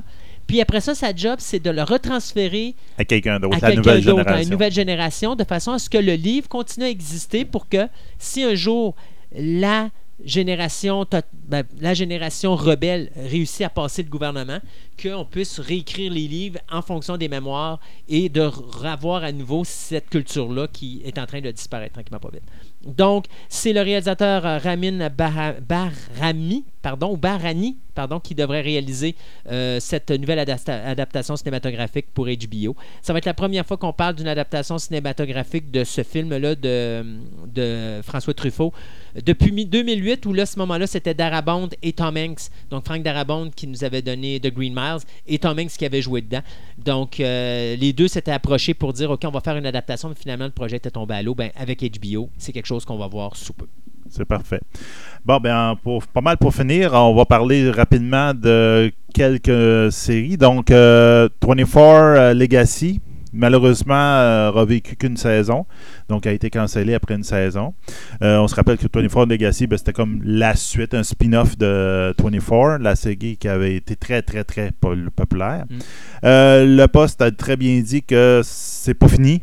Vous allez en voir encore des 24, mais pas avec une Legacy. Euh, probablement qu'ils veulent aller à un côté anthologique. Ben, ils veulent donc, garder une concept, saison. ouais, ils veulent garder le concept. une 24 saison des épisodes, personnages. 24 heures, c'est ça. C'est ça, 24 épisodes, 24 heures. Une saison étant autosuffisante. L'autre saison, ça va être d'autres acteurs, d'autres personnages, Exactement. etc. Donc, ils voudraient garder un peu de ce Mais de toute façon, c'est niaiseux parce que je trouvais que Legacy, le concept, allait à l'encontre de ce qu'était 24. Tu fais 24 sur quoi? C'était combien d'épisodes? Une dizaine? Euh, ouais, quelque chose de même. T'as plus le concept du 24 heures. Non. que C'était ça qui était la force du 24. Mais de toute façon, 24 était le fun pour la première saison. Mais à un moment donné, quand t'es rendu à 7 ou 8, le concept, on y a du déjà vu. Oh oui, avec le super-héros qui, qui survivait tous les films. Ouais, là, à un moment donné, tu dis, ouais, ok, ça perd de crédibilité. Exact. le- L'espèce de côté euh, très, très réel des premières, des Mm. premières séries que Dieu moment, tu finissais par donné, c'est hein. comme trop. C'est ça. Euh, rapidement, euh, je vais donner les films, les, les séries qui sont sorties en juin. Oui. Donc, Fear the Walking Dead qui a commencé le 4 juin Oui. là, par AMC. Orange the New Black, la nouvelle saison, cinquième, cinquième saison qui commence le 9 juin, qui a commencé le 9 juin. Orphan Black, saison 5, et qui est aussi la dernière, la dernière pour ceux qui aiment ça, le 10 juin, qui est à BBC America, qui est commencé. Sci-Fi commence euh, la saison 1 de quelque chose qui s'appelait Blood Drive. Je connais pas. Donc, euh, 14 juin, c'est un film sanglant où tu as des, euh, a plus de pétrole, mais il y a des courses qui se font où les chars roulent au sang humain.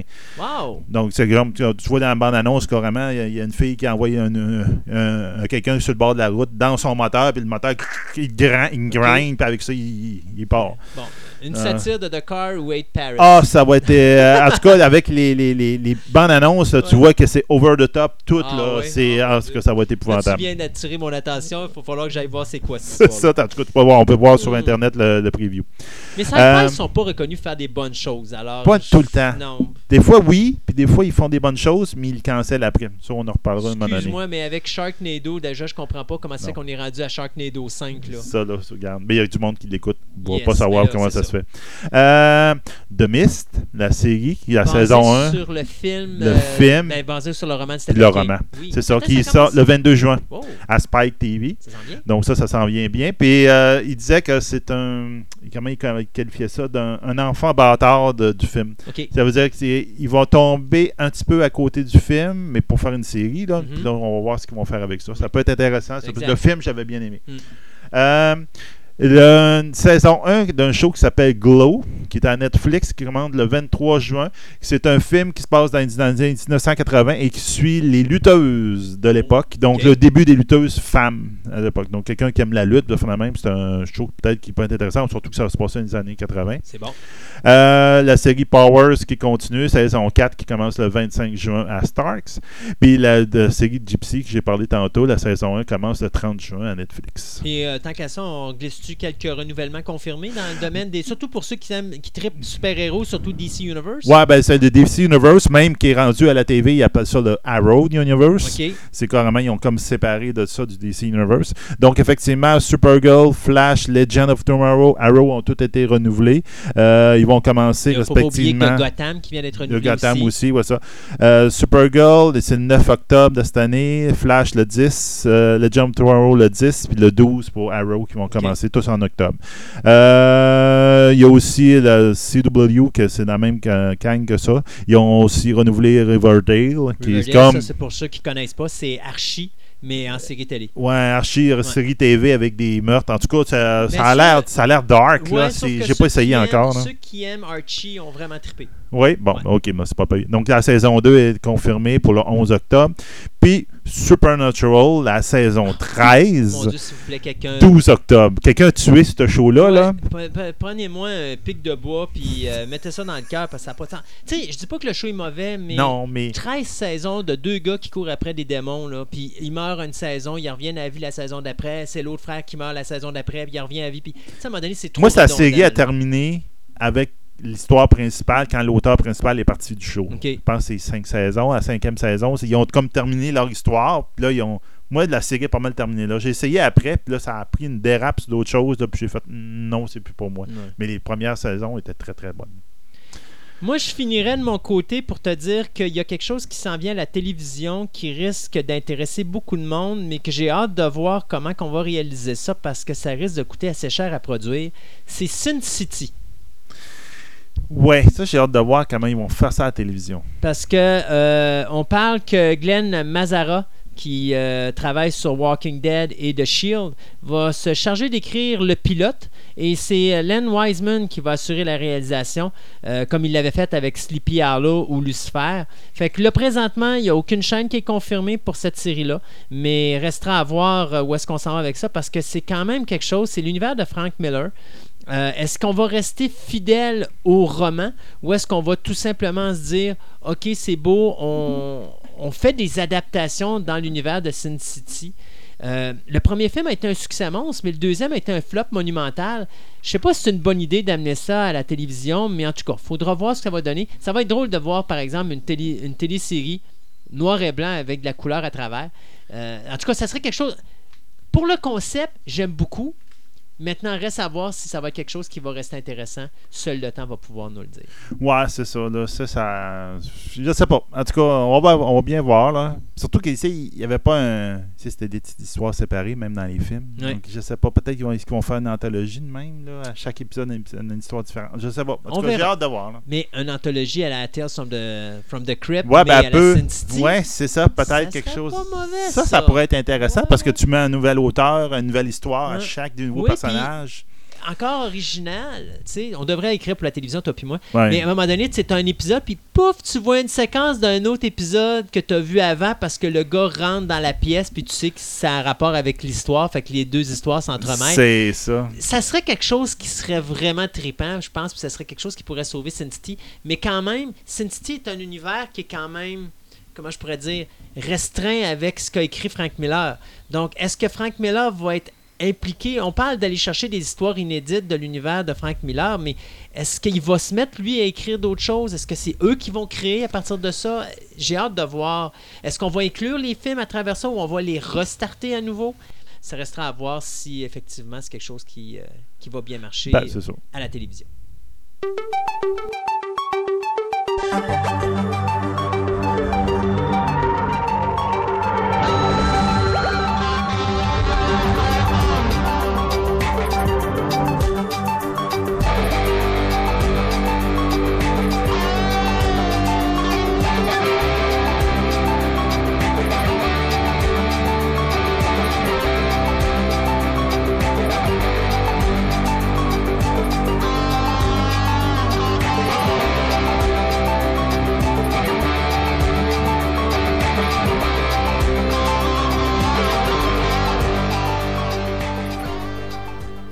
On va parler de technologie avec Sébastien. On va parler, euh, écoute, sécheuse à la Docteur Who ou encore euh, un Terminator soviétique ou même Apple qui se recycle. Sébastien, oui. parle-nous de ça. Ben, c'est ça. C'est comme les, euh, les dernières nouveautés technologiques qu'on va voir dès prochainement, euh, dans- peut-être sur nos tables ou dans nos maisons. Ou- en tout cas, il y en a certaines que j'aimerais mieux pas voir chez nous. Là. Attends, le Terminator. euh, Ben, ça dépend du Russe. Terminator. Si c'est un, un- gentil Terminator, moi, j'ai aucun problème avec ça. ben, on va en parler des deux. Ah, OK. Tu vas tout voir ça. OK. Donc, une sécheuse ultrasonique. Donc, une sécheuse, effectivement, à la Doctor Who, pour ceux qui le connaissent, avec son espèce de couteau suisse euh, ultrasonique. Ben, faut quand même remonter quand la sécheuse, comme on la connaît présentement, c'est depuis 1935 qu'elle existe. Donc, c'est le même principe. C'est un jet d'air chaud. Tu chauffes l'air, puis après ça, tu t'arranges pour que le linge euh, se promène dans les airs avec une, euh, une- une partie rotative, puis qui passe devant le jet chaud, puis qui finisse par sécher. Ça, on s'entend que c'est. Généralement, dans notre compte d'électricité, c'est ce qui nous coûte le plus cher dans une maison. Donc, c'est pas très, très efficace côté énergétique. Donc, une équipe de chercheurs ont récemment mis au point un système pas mal plus cool dans tous les sens du terme. Donc, dans ce dernier, l'humidité, elle, elle est chassée du linge par une, entre guillemets, une explosion sonique, une explosion d'ultrasons. Écoute, t'es pas en train de me dire qu'ils sont en train de faire un trou noir dans la sécheuse. Non, non, non, OK, non, non, là, non. tu me rassures. C'est ça. Donc, cette espèce de sécheuse nouvelle génération pourrait sécher notre linge en 20 minutes, qui est à peu près le, temps que c'est en ce moment qu'on a avec nos vieilles sécheuses, mais seulement avec un cinquième de l'énergie dépensée. Ah, bien Donc, ça. ça serait vraiment beau- beau- beaucoup mieux pour, euh, pour euh, le- le- le- toute la crise énergétique. Mais en plus aussi, cette sécheuse-là serait beaucoup plus délicate pour le linge. Et donc, le linge euh, fin de madame euh, pourrait peut-être être mis dans cette sécheuse-là, contrairement aux sécheuses conventionnelles qu'on a présentement. Le seul problème que je vois, c'est que j'espère que Pitou n'aura pas de misère avec cette sécheuse-là qui fait des ultrasons. Quand on parle pitou, on parle le chien. Ouais, le chien, là, le Ok. chien, le, Pitou, Fido, euh, Ouais, ok. Milou, là, Ouais, ouais, ouais, OK. Bon. parce qu'on on s'entend que c'est un générateur d'ultrasons dans, ton- dans ton sous-sol. Euh, mauvaise nouvelle pour Hydro-Québec. Ouais, Ok, ben, c'est ça. Hydro-Québec, mais il essaie tout le temps de nous, nous Mais de toute façon, ils, ils pourront plus nous dire après ça qu'on dépense trop d'énergie l'hiver. Exactement. OK, c'est beau. Euh, une autre nouvelle, Apple vient d'annoncer qu'elle voulait, dans un avenir pas si lointain, offrir un produit qui, euh, serait à 100% re- fait de matériaux recyclables. Donc, Apple dit que prochainement, mes tablettes, mes ordinateurs, etc., sera tout fait à partir de produits recyclables. C'est une excellente nouvelle pour Apple qui avait eu de, une très, très, très mauvaise presse dans le passé euh, par rapport à l'exploitation des ressources qu'ils utilisent pour faire leurs produits. Il y avait souvent des, euh, en tout cas des, c'était des, des parties, des, des pays en sous, en sous-développement ou quoi que ce soit. Donc, euh, il n'y avait pas eu une bonne presse par rapport à ça.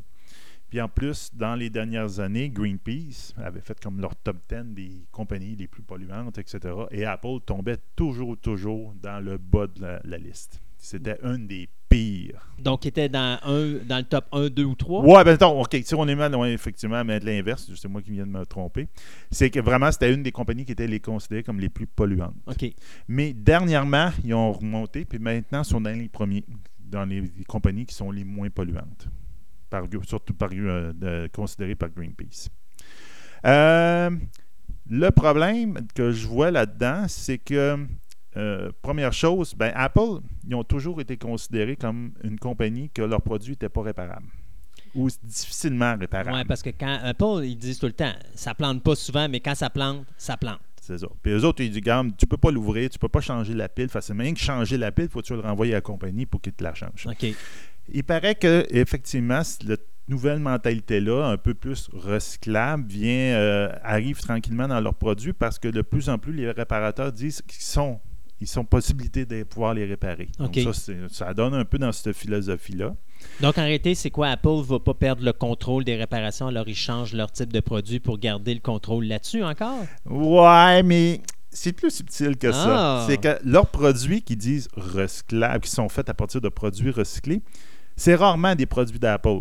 Il y a un très petit pourcentage de, mettons, tu as ton portable, tu dis il est 100% euh, fait de produits recyclés, mais là-dessus, il y en a un très faible pourcentage qui vient vraiment des produits d'Apple. En fin de compte, c'est surtout les télévisions et quoi que ce soit qui ont été recyclés de leurs concurrents qui ont acheté Non, les produits puis qui ont recyclé dans, leur- dans leurs produits. Puis, ils demandent à tous leurs partenaires que euh, mon- ton pro- notre produit, quand il est fini, là, démonte-le pas pour ramasser les pièces pour les recycler. Non, non. Passe-le au shredder. Défais-le en petits morceaux, puis envoie-nous la poudre. On va la réintégrer dans notre produit. Donc, au bout de la ligne, il, est- il recycle, mais il ne recycle pas vraiment les composantes, parce que les composantes, il aurait pu leur- les refaire, de les reprendre, puis les réutiliser, puis elles auraient été bonnes pareil. Mais plutôt, il aime, mieux plus les détruire, puis prendre la petite poudre pour faire du plastique. Ah, pour faire la- la- Donc, c'est. C'est, regarde, c'est entre les deux, là. OK. Donc, euh, avec cette technique-là, si on est chanceux, ils vont passer du top 3 à peut-être descendre au top 5. Ouais, quelque chose en même. OK, c'est bon. Donc, mettons que c'était un peu euh, par la bande. Euh, Il y a une nouvelle option maintenant sur Google Photos. Qu'est-ce qui est le plus dérangeant, Christophe, quand que tu prends une vidéo avec ton cellulaire? Ne faisant point de vidéo avec mon cellulaire, euh, je te Essaie dirais d'imaginer. d'imaginer. euh, écoute, j'imagine fortement Cloverfield ou Blair Witch Project. Exactement. On s'entend que de plus en plus que les, les appareils photo dans les cellulaires deviennent très performants. Ils arrivent à miniaturiser une, euh, la lentille puis donner quand même une qualité assez Oui, des- moi, je, je- je suis resté surpris. L'autre fois, j'ai pris un téléphone avec mon cellulaire. J'ai un appareil photo numérique, puis mon cellulaire donnait quasiment une meilleure image que mon, que mon numérique. C'est pour ça, là, moi j'ai l'impression que dans un- ben, déjà là, c'est commencé, mais dans le futur très très proche, l'avenir de la caméra un peu plus professionnelle, une caméra dédiée à cet ouvrage-là, va quasiment disparaître. Mm. Pareil comme les lecteurs MP3. Essaye d'en trouver un maintenant, c'est quasiment impossible parce que les, les cellulaires font tout ça maintenant. Donc, Sébastien, personne n'a plus d'excuses pour ne pas filmer la soucoupe volante qu'il voit dans le ciel. Oui, tout le monde a son cellulaire. Voilà. Puis en plus, ils vont faire un selfie avec. Euh, Et voilà. Ouais, avec la petite soucoupe en arrière. Ben en oui, exactement. Donc, Google Photos, ce qu'ils ont fait, pour, comme le problème que tu as décrit, c'est qu'ils ont ajouté comme euh, une petite option pour stabiliser l'image d'une vidéo. Un genre de steadicam interne. C'est ça, électronique. Euh, pour avoir passant, fait un petit. Je m'excuse de te couper, mais Non, pour ben, que les- parce que pour que les gens comprennent un steadicam, c'est quoi? Euh, quand vous regardez dans un film, mettons que vous voyez que la caméra est stable, mais qu'elle suit un individu, il y a une personne qui marche, elle a un harnais sur elle euh, avec des poids, puis elle trimballe sa caméra et la caméra est stable, elle ne bouge pas, même si la personne court puis monte les marches d'escalier. Alors, ils font à peu près le même principe, mais à l'interne du cellulaire. Exactement. Donc, Sans à l'interne. C'est sans même pas, pas sans les poids, rien. C'est vraiment, c'est plus Ouais. électroniquement parlant. Ils vont comme Stabiliser raffiner l'image. électroniquement, puis ils vont la, la- la stabiliser. Ça s'est déjà fait dans d'autres applications qui se Oui. sont faites, mais ça faisait un peu de la distorsion d'image. Donc, au bout de la ligne, tu éliminais un problème qui te donnait mal au cœur en faisant un autre phénomène qui te donnait encore plus mal au cœur. Où tu voyais les murs qui se mon déformaient un petit peu. puis donc, c'était- J'ai vu un exemple qu'ils ont fait avec leur application, un- quelqu'un qui faisait du ski puis il filmait en même temps. Puis c'est vraiment très stable. J'avoue que ça risque d'être une très belle option, que ça va être disponible J'ai hâte de voir comment ils font ça parce que, sincèrement, quand quelqu'un ne sait pas filmer, il n'y a pas grand-chose que tu peux faire pour l'aider. Fait que, tu sais, puis là, tu me parles de quelqu'un qui fait du ski. Donc, on s'entend que s'il fait du ski alpin, parce que je suppose que c'est pas du Oui, ski de ah fond, non, c'est du ski alpin. euh, parce que s'ils veulent faire un test qui dit Waouh, il faut que ça soit du ski alpin, tu n'as pas le choix. C'est parce que ça brasse du ski alpin. Oui. Fait que même toi, quand t'en fais, euh, euh, ça bouge-bouge. Fait que euh, tu viens de m'intriguer, j'ai hâte de voir ça. Oui, non, ça a l'air de bien intéressant. Si je te dis le mot Fendor, Hmm. à part un film de, mettons, à la- Ouais, le Seigneur, de- Seigneur des ou Anneaux, de genre, même, ça Non, j'ai rien qui. euh, je peux-tu Fendor et ça s'écrit-tu à l'envers pour. F- F-E-N-D-O-R. hmm, Ben, Non, c'est non, ça me dit rien absolument. c'est le- justement c'est le nom du nouveau euh, robot russe que le monde qualifie un peu de robot de Terminator parce que quand ils ont fait leur vidéo de promotion de ce vidéo de ce robot là, tu le voyais qu'il utilisait deux armes à feu puis qu'il tirait. Bon, bravo. Donc j'avoue que côté euh, PR puis euh, On a oublié le pacifisme. Ouais, ils ont oublié complètement, c'est l'armée, on s'entend. Mais euh, mettons qu'ils ont, ils ont fait un petit accro au- à- en termes de relations publiques. Mais ce robot-là, c'est un robot qui, à la base, avait été développé par l'armée russe pour être une unité de secours. Quelqu'un- Un robot qui pouvait porter secours à du monde. Excuse-moi si je ris, parce que j'imagine le, le, le robot qui est supposé aller sauver la vie d'un- militaire, mais qui arrive armé. puis qui se met à tirer sur tout ce qui bouge juste pour sauver le militaire qui est à terre, puis qui tue à peu près 150 personnes autour. Là. ça. Ouais, ok, c'est bon. Donc, euh, justement, la- l'armée russe, quand ils l'ont dévoilé, ils ont été obligés un peu de se défendre parce que le monde con- le qualifié de Terminator. Euh, donc, euh, ils ont fait, euh, après cette démonstration très maladroite avec des fusils, ils ont quand même montré d'autres choses que ce robot était capable de faire. Entre autres, il était capable de manier une scie pour couper une planche. Il était capable d'en prendre une clé, de l'insérer dans une serrure et de la tourner. Il était capable d'embarquer dans une Jeep et de la conduire. Je vais te poser une question. On s'entend embarquer dans une Ah oui, c'est quelque chose, là. C'est quelque chose. Alors, pour un écoute, robot. on n'est pas loin de la réalité, ben pas de la réalité, mais de l'intelligence artificielle. Oui. Mais je vais te poser une question. Elle est vraiment importante, ta question. Est-ce qu'il y a quelqu'un qui contrôle le robot ou est-ce qu'il se contrôle tout seul? Il y a un petit peu des deux. Ils ont l'air, les Russes ont l'air d'opter un peu pour les deux. Donc, il y aurait une option que euh, quelqu'un pourrait avoir un harnais sur Mhm. lui, puis chaque mouvement qu'il fait est reproduit par le robot exactement. Donc, ça serait effectivement un drone sur deux pattes, OK.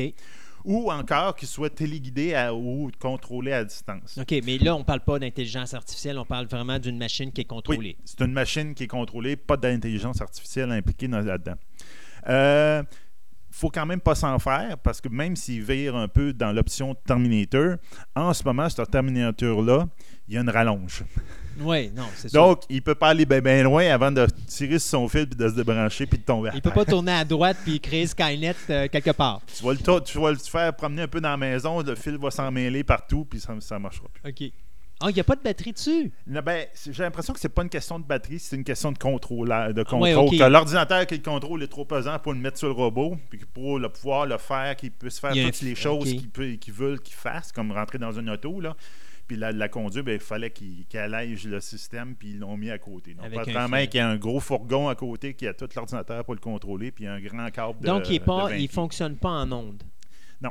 OK, c'est vraiment avec un fil. C'est ça.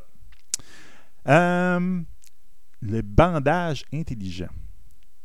Là, tu me fais là. avoir des mauvaises idées, toi, là. là. On n'est pas supposé parler de choses comme ça à l'émission. Non, c'est ça. Non, non, non, OK. Non, pas ce genre de bandage intelligent-là. Donc, on s'entend que l'industrie de la santé, OK, va être dans le futur une des industries les plus prospères. Elle n'est pas déjà?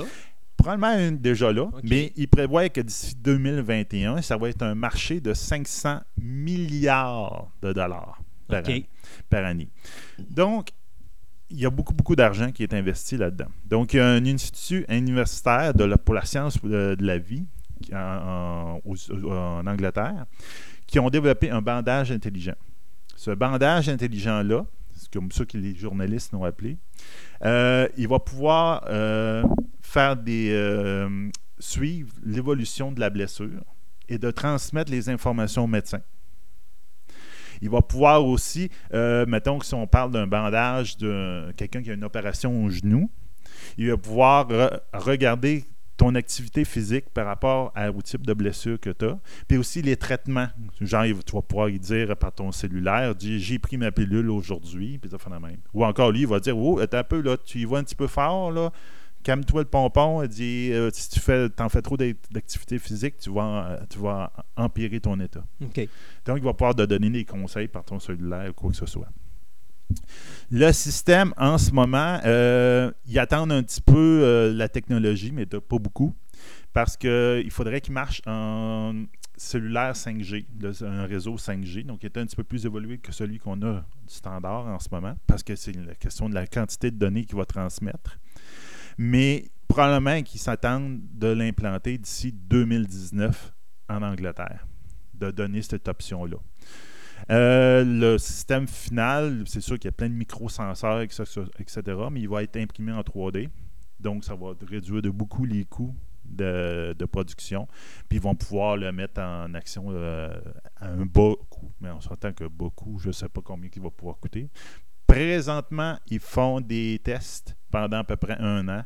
Ils vont faire des tests pilotes, même, pour regarder comment ça fonctionne. Ah ben, mon Dieu.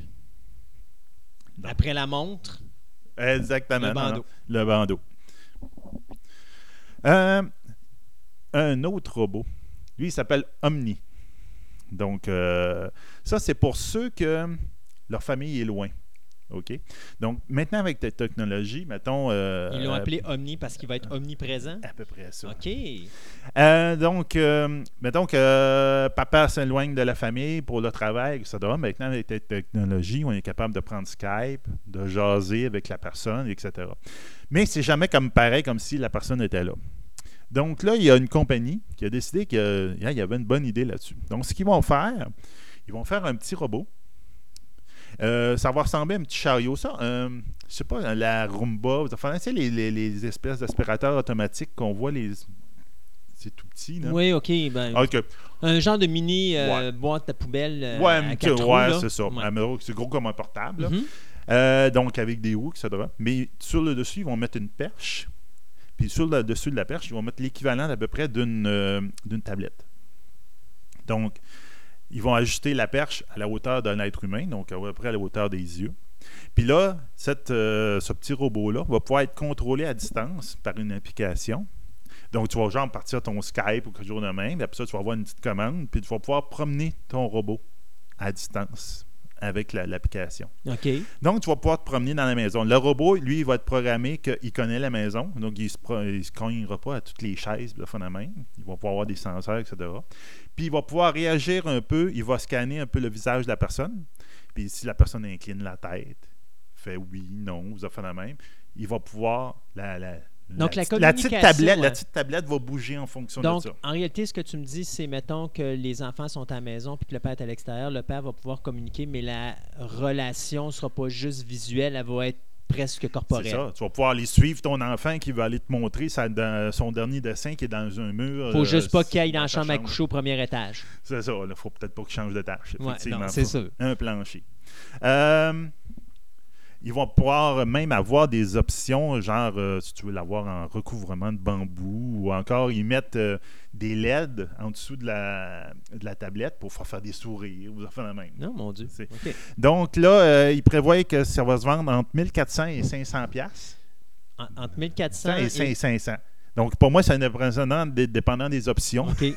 Si tu veux en avoir une version tout-terrain qui s'en va dans ton gazon, vous en faites de même, probablement. là.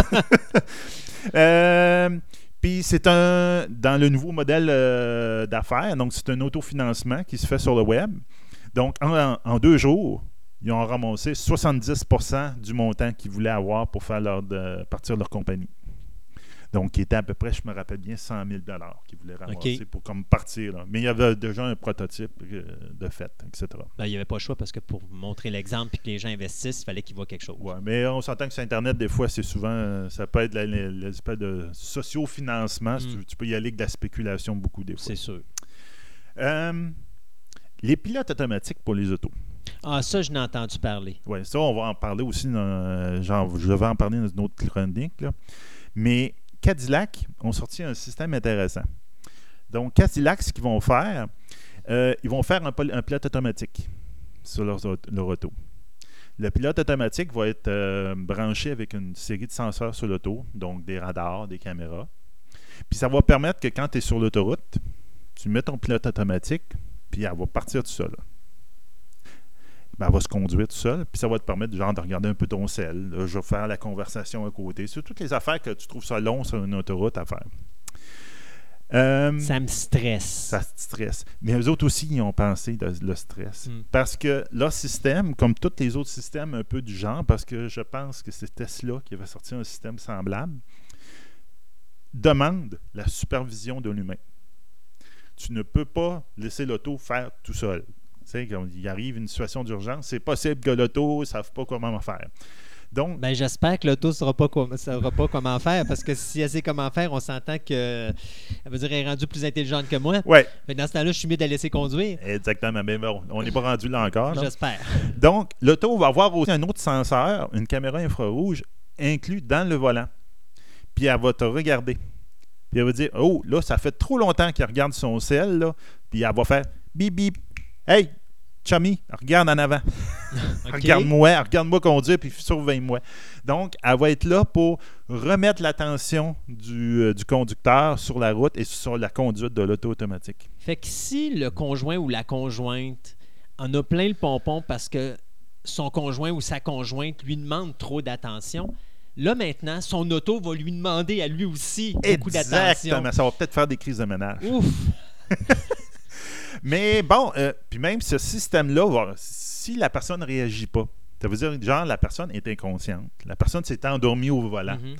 ben l'auto, ça voit qu'il n'y a aucune réponse dans- par rapport à ses interventions, va pouvoir se ranger sur l'accotement, arrêter l'automobile et appeler le service OnStar qui est inclus avec les Cadillacs, justement. ça, ça, ça, c'est c'est le fun, mais j'ai encore de la difficulté avec une voiture qui va se chauffer tout seul. On n'est vraiment pas loin de là dans certaines affaires. Mais, ai- mais ça fait longtemps qu'on entend parler, parce que même quand j'ai acheté ma voiture l'année dernière, il m'en parlait déjà là, que c'était quelque chose qui s'en venait, parce que tu as déjà des senseurs de façon à ce que si quelqu'un euh, freine devant toi puis que tu arrives proche du véhicule, tu as un bip-bip qui te dit euh, OK, ton auto en Oui. avant de toi est trop proche, juste au cas que tu sois euh, déconcentré quelques instants ou que tu regardes que.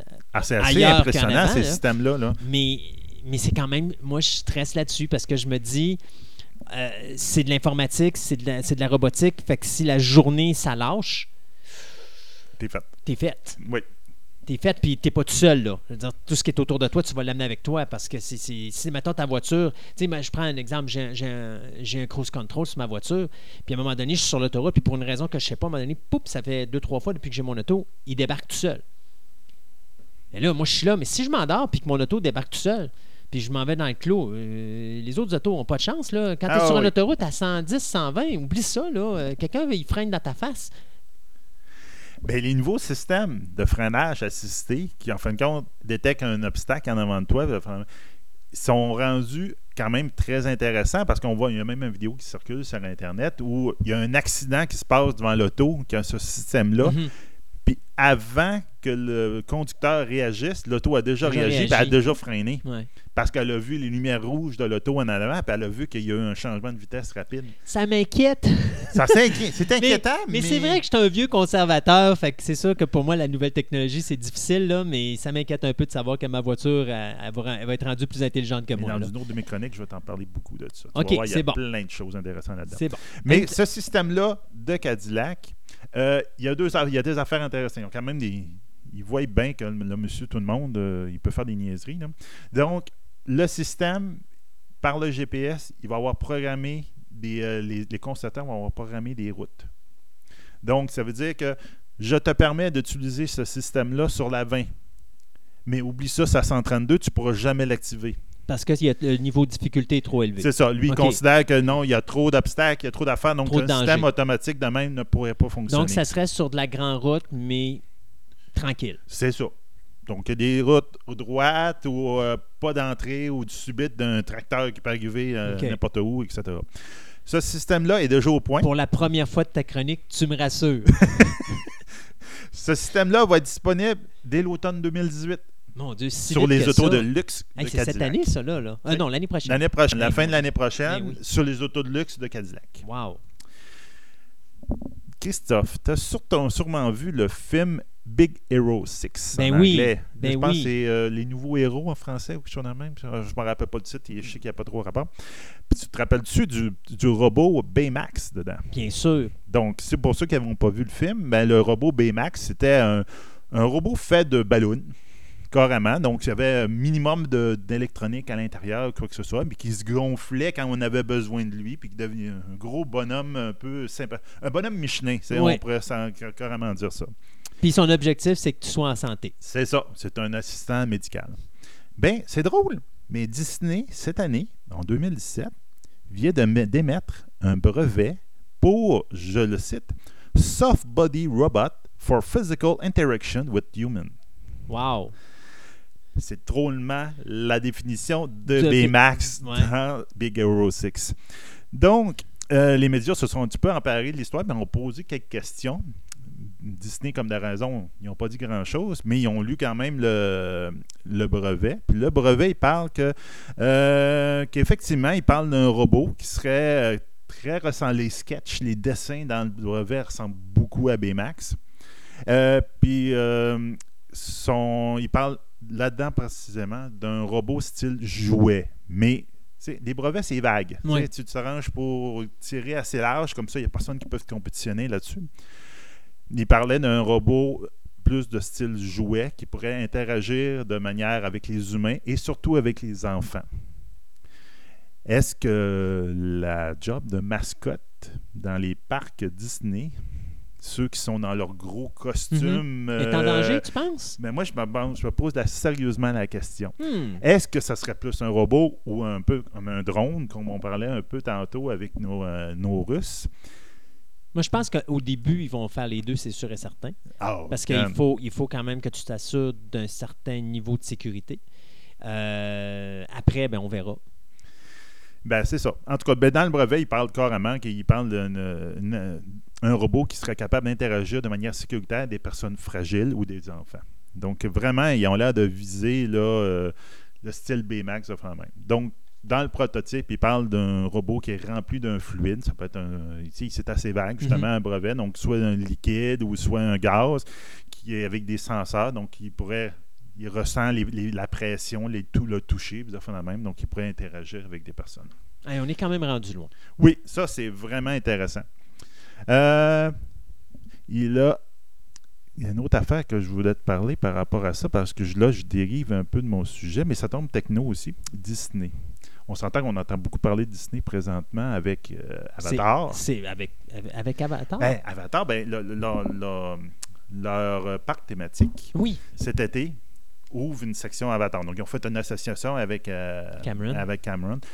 Puis là, ils vont sortir toute une section Avatar. Section Avatar qui va être, euh, en tout cas, les premières images que nous avons vues, ça va être, tu rentres dans Pandora, même à un tel point qu'il paraît qu'il n'y aura aucun panneau indicateur. Pour te dire, le, le manège est là, la toilette est là. Puis OK. finalement, ils enlèvent tout ça parce qu'ils se sont dit, dans la forêt, il n'y en a pas. OK. Donc, peut-être au bout de trois ans, quand ils vont avoir vu que les, clients être- se sont perdus, ça là, peut- ben, ouais. ça va peut-être changer. Là. Ou qu'il va y avoir des dégâts un petit peu à droite et à gauche. C'est ça. Donc, côté technologique, pour ça, Est-ce que les gens doivent amener leur petit sac au cas où? je ne sais pas. Uh-huh, OK. T'es venu je t'emmènerai un petit lunch au cas où que ça te prenne un peu plus de temps pour OK, c'est bon. Euh, euh, ils, ont- ils vont faire ça de telle manière que même tous les sacs, toute la marchandise qui est là, ça va être à l'image de la corporation qui sont sur Avatar. Donc, il n'y aura pas de mécamouse que tu vas avoir sur ton sac que tu vas aller te promener. Euh, il va y avoir des boutiques. Tu vas pouvoir acheter des, euh, des trucs pour pouvoir interagir avec l'environnement. Tu vas pouvoir acheter des genres de crocs ou des genres de cannes de marche que quand tu vas les poser à terre, ils vont interagir avec le sol. Donc, un peu avec le Là, bioluminescent. tu es en train de me parler de réalité virtuelle mais, pas, euh, mais sans lunettes? sans lunettes. Donc, tu es dans l'univers de la réalité virtuelle. Ben, ça va être une réalité virtuelle, mais on s'entend très terre à terre. Là. OK, donc. C'est de nuit, parce qu'on s'entend que ce parc-là, ils vont le mettre dans Animal Kingdom. OK. Le gros, gros, gros problème qu'il y avait avec Animal Kingdom, c'est que le parc ferme à 5 heures. Pourquoi il ferme à 5 heures? Des animaux? Les animaux font de dos. Oui, c'est ça. Ils ont leur, leur journée dans, en arrière de la, la- la cravate, puis ils s'en vont faire de dos. Donc, il n'y a plus d'animaux. Donc là, ils vont ouvrir toute une section. Le but premier, c'était avoir un parc qui peut être ouvert le soir. Puis qu'est-ce qu'on s'entend avec Avatar le soir? Ça va être toute la, la flore bioluminescente Ah avec oui. les lumières. Le fait que, comme dans le film, tu vas marcher, puis que les pas vont se refléter sur l'environnement autour. Wow. Donc, j'avais vu des, des- des essais qu'ils avaient faits, mais j'ai l'impression qu'ils ont été euh, atteints par la réalité, que Monsieur Tout le Monde qui marche, ça marche, ça peut pas fonctionner. Parce que ça serait comme des senseurs de pression, puis ça, ça s'userait, puis ça coûterait Mm. trop cher à entretenir.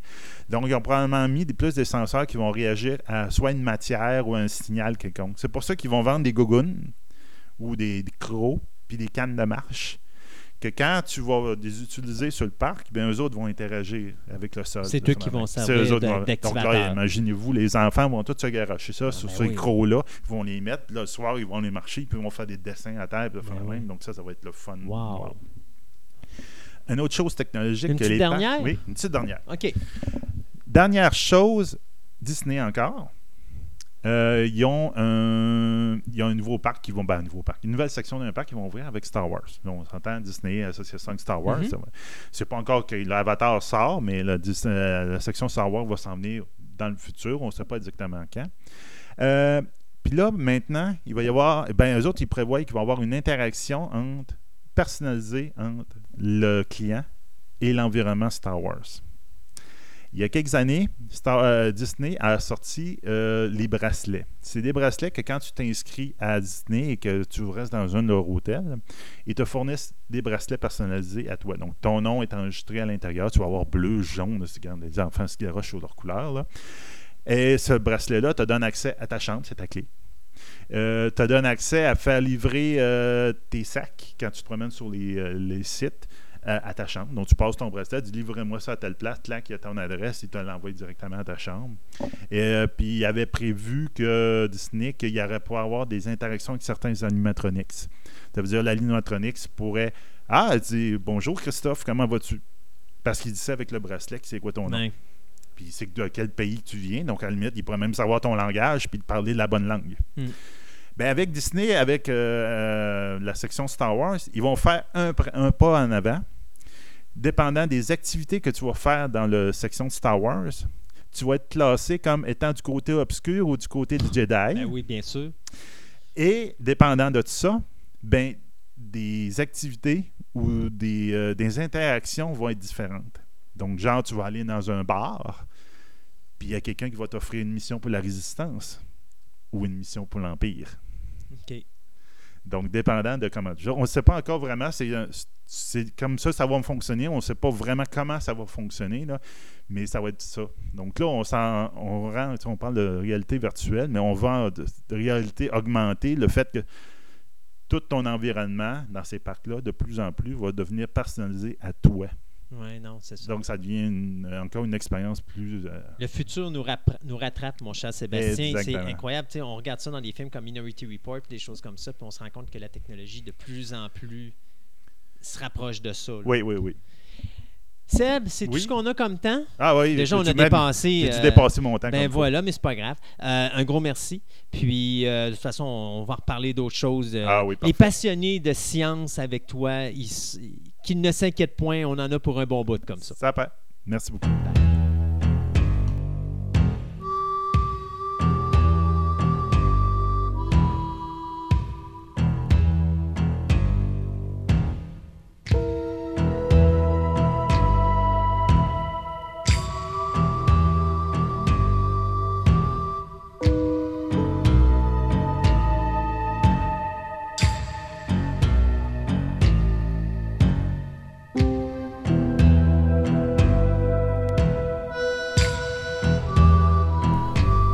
Dieu que ça passe vite, déjà rendu à notre table ronde de fin d'émission. Et aujourd'hui, pour finir cette ambiance Phoenix et retour à la vie, j'ai décidé de parler de Twin Peaks The Return.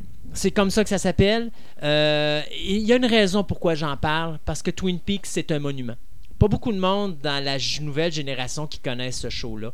Euh, D'abord, pour commencer, on va commencer par le début. Twin Peaks est un show qui a vu le jour en 1990 euh, avec une mini-série, une mini-saison, je dirais, de quelques épisodes. Je pense que c'est six émissions qu'il y a eu au départ. C'était produit par David Lynch, écrit par Mark Frost. Euh, Mark Frost, on le connaissait pour Hill Street Blues. Euh, David Lynch, on le connaissait pour Dune, L'homme éléphant, bien, bien d'autres films. mais ce qui est important de savoir, c'est que c'était pour la première fois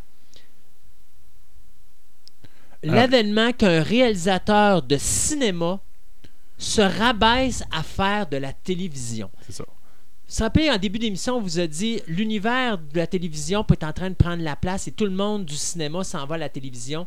À l'époque, dans les années 60, 70, 80, quand tu étais à la télévision, tu commençais ta carrière. Après, tu allais au cinéma. Si tu revenais à la télévision, c'est parce que ta carrière est finie C'est ça, t'étais pas bon. t'étais pas bon. Lorsque Lynch annonce qu'il va faire une série télé, Twin Peaks, le monde sont comme Wow, David Lynch à la télé? Non. Et là, on a le pilote qui arrive en onde avec Twin Peaks. Et Twin Peaks a tout chambardé. On change toutes les lois. Euh, on fait euh, un, un show télé avec multiples personnages principaux, des storylines qui se suivent d'épisode en épisode, tel un téléroman. D'ailleurs, Twin Peaks est une satire à des shows comme General Hospital. Euh, mon Dieu, c'était quoi donc le, le téléroman aimé en français, mais je me rappelle pas comment ça s'appelait en anglais. Euh, Il y a Day of Our Lives. Days of Our Lives, et des choses comme ça, exactement.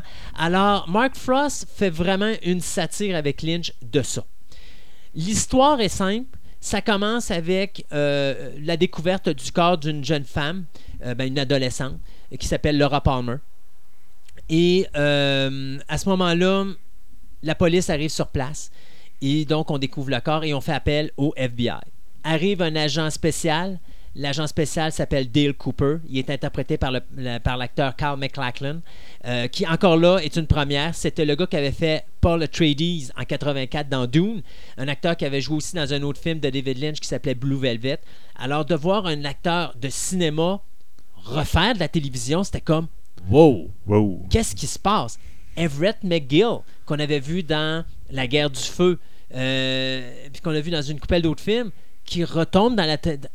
Lynch va chercher la majorité de ses canons qu'il connaît au cinéma, des gros noms d'acteurs qui ramènent à la télévision pour sa série télé.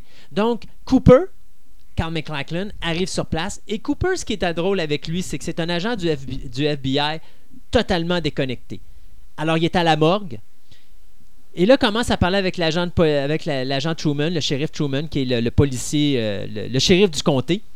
Et euh, commence à dire Hey, shérif, pendant que j'étais là, euh, ces merveilleux arbres que vous avez dans le secteur, c'est quoi exactement? Et là, tu as Truman qui est complètement déboussolé, qui dit C'est quoi ça? Ben, C'est des arbres. C'est des, mettons, des Douglas Fir. Douglas Fir. En passant, je voudrais avoir un, un rapport du coroner, je vais avoir ci, je vais avoir ça. Puis là, il est devenu super sérieux. Puis là, après ça, il est reparti. Y a-tu un endroit où on peut avoir un bon, une bonne tasse de café puis un beau morceau de tarte? Vraiment, c'est de la satire du début jusqu'à la fin, Twin Peaks. Mais la qualité de l'écriture de cette série télé-là, la qualité du développement des personnages, la qualité des acteurs, même les acteurs que c'est leur premier rôle, comme l'actrice qui fait Shelley Johnson, c'était son premier rôle. L'actrice qui faisait Audrey Horne, c'était son premier rôle. Une multitude de gros noms d'acteurs qu'on a connus plus tard, mais qui ont commencé là-dedans, que tu les regardes et tu te dis Wow, OK, mon Dieu, ils ont du talent, ces acteurs-là, mais ils ont déjà fait de quoi avant? Non, non, ils n'ont jamais rien fait. Le personnage du vilain principal est interprété par le gars qui ramassait les fils puis qui faisait le ménage sur le plateau de tournage, mais que Lynch tripait tellement à cause de son look qu'il a dit j'ai un rôle pour toi et il devient Bob, le vilain de la série télé. Euh, c'est- plein d'anecdotes comme ça. Et Lynch est un réalisateur, comme il a, à un moment donné, il dit dans une entrevue qu'il a réalisée récemment avec la renaissance de Twin Peaks, il dit Je suis un réalisateur d'accidents. Je filme les accidents. Alors, vous voyez des séquences, puis à un moment donné, il arrive un accident, Lynch conserve l'accident. Je donne un exemple pour ceux qui connaissent Twin Peaks. Il y a une séquence à un moment donné où est-ce que euh, Cooper et Truman se ramassent chez un vétérinaire et il y a un lama. Et à un moment donné, Lynch demande à euh, euh, plutôt Lynch. Cooper dit à Truman il va falloir qu'on prenne tous les dossiers de chez le vétérinaire pour trouver le nom d'un oiseau. Ben, c'est pas le nom d'un oiseau, mais il faut chercher la connexion avec euh, une personne qui est probablement responsable du meurtre de Laura Palmer. Mais il faut chercher tous les dossiers. Et au moment où il dit ça, tu as le lama qui passe entre Cooper et le shérif Truman, qui arrête, qui tourne sa tête face à Cooper, qui fait un puis qui se retourne et qui continue en ligne droite. Et Cooper ne brise pas. L'acteur, Carl McLachlan, c'est vraiment pas scripté. L'acteur reste sérieux. La séquence continue et c'est un délice. C'est ce que Lynch appelle un acteur d'accident. Euh, pas un acteur, mais un réalisateur d'accident. Il d'accident. utilise ce qui arrive sur le plateau comme un peu les. les, les, les- ah, tu vois, j'aurais pas pensé à ça. Ça serait. Le Paf, ça reste là et ça fait que c'est ça, ça donne le naturel.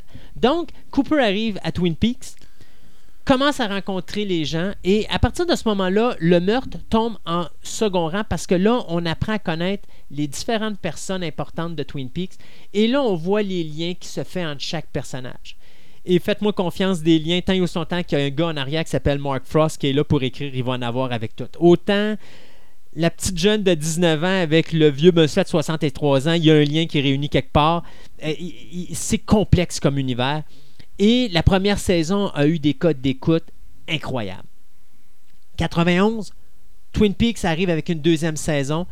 ABC décide de faire une saison de 26 épisodes. Donc, on y va avec une série complète.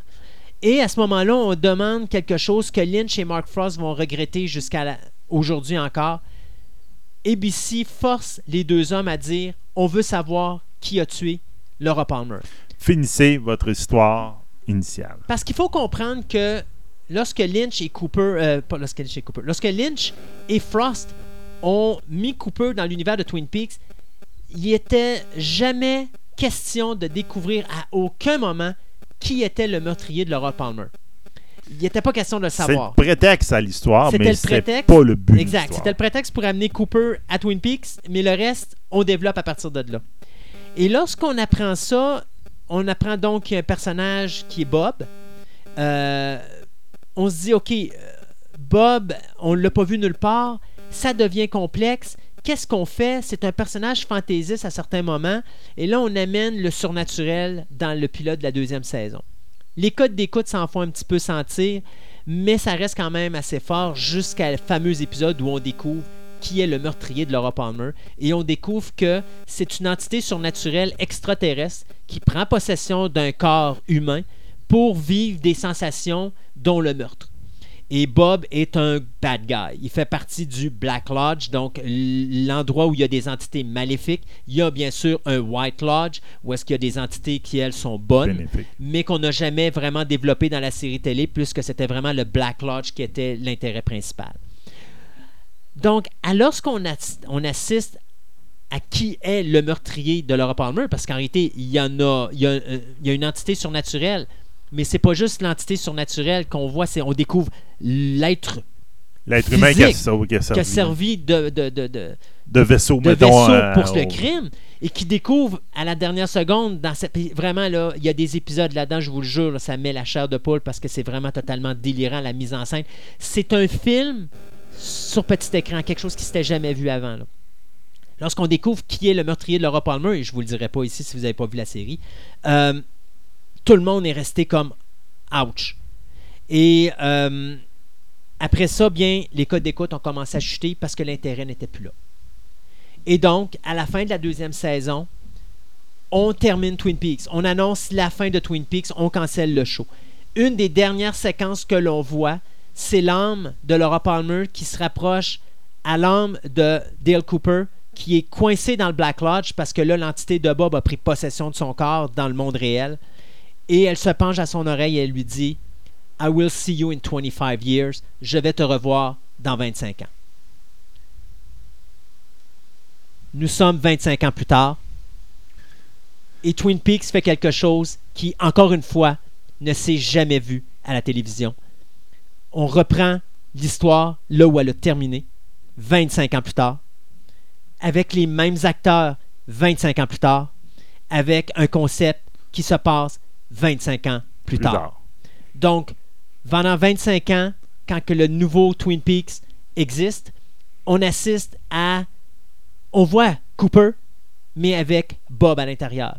Bien sûr, il faut comprendre qu'on ne verra plus l'acteur qui faisait Bob, parce que malheureusement, il est décédé. Mais on sent très bien la présence du personnage parce que Lynch, d'une façon très intelligente, a fait en sorte que Cooper se laisse pousser les cheveux longs.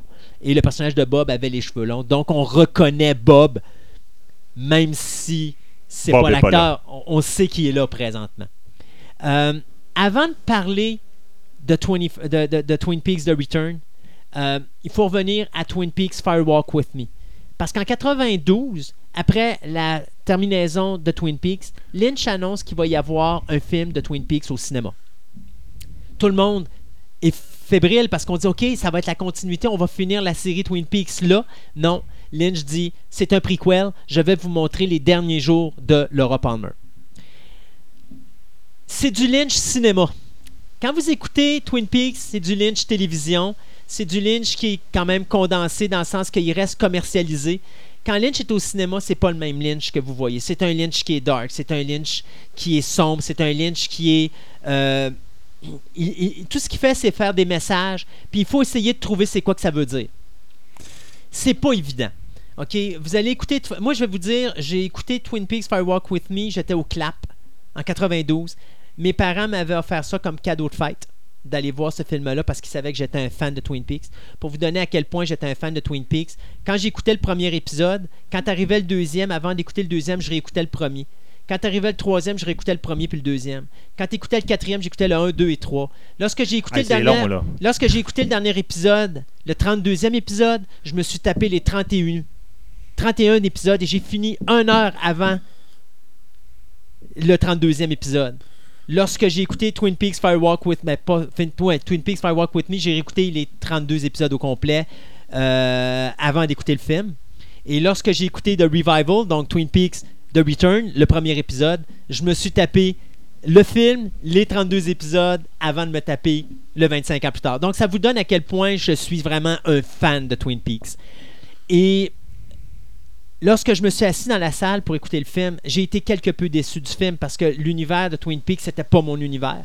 C'était l'univers de Lynch, qui est un univers sombre, dark, où on amène des personnages qu'on connaît pas, où on amène des histoires qu'on connaît pas, puis on amène surtout des espèces de, termes que seul Lynch connaît dans sa tête, mais que moi je connais pas, donc qui sont pas nécessairement faciles à comprendre.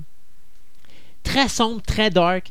D'ailleurs, je te dirais que c'est la seule fois de ma vie, parce que moi je sais qui a tué Laura Palmer. La majorité des gens qui sont dans la salle savent pas l'histoire de Twin Peaks parce qu'à cette époque-là, Twin Peaks n'existe pas en français. Et donc, quand les gens découvrent qui est le meurtrier, il restait quatre personnes dans la salle.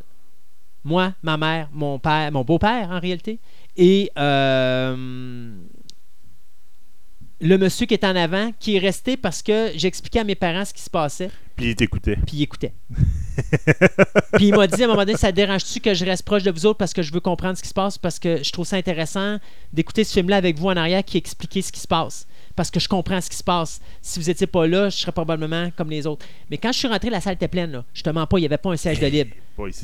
Quand, on voit, ça? et quand on voit la séquence, quand on voit la séquence qui tue Laura Palmer, quand vous allez le voir, vous allez comprendre pourquoi ça a fait ça. Les gens se sont tous levés, ils sont tous partis.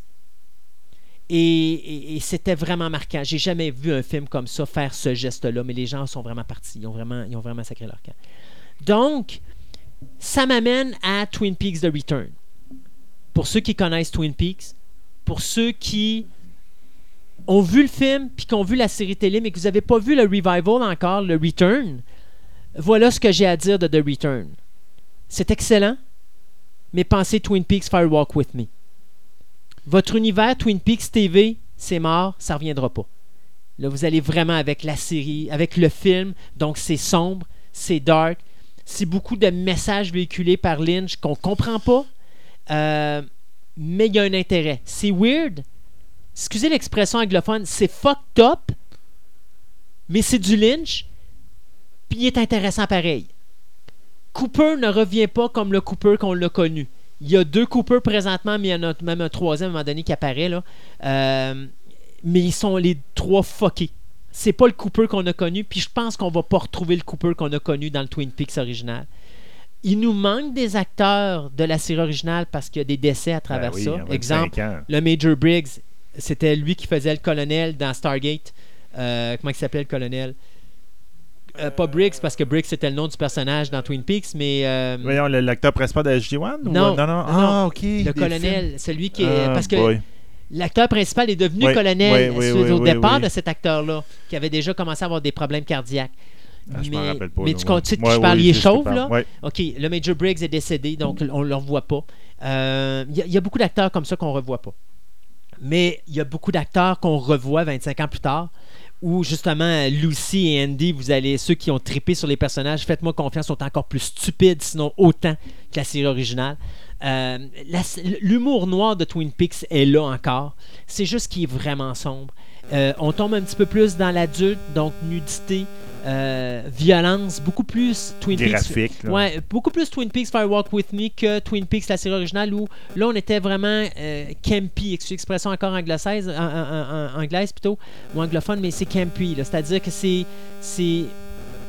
C'est way out, mais commercialisé, c'est-à-dire on demeure pour plaire à toute la famille.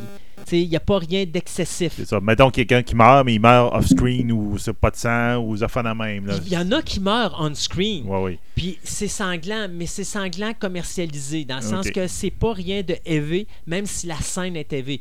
Il y a un personnage qui meurt, qui est le deuxième meurtre de Bob, quand Bob prend le contrôle total du corps du personnage, dont je nommerai pas.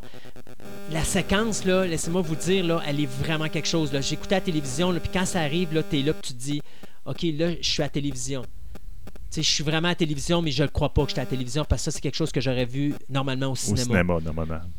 pas par, parce que la séquence est graphique, mais parce que c'est élevé la façon qu'elle est faite, la, la façon que c'est tourné, puis la façon de ce que ça se passe.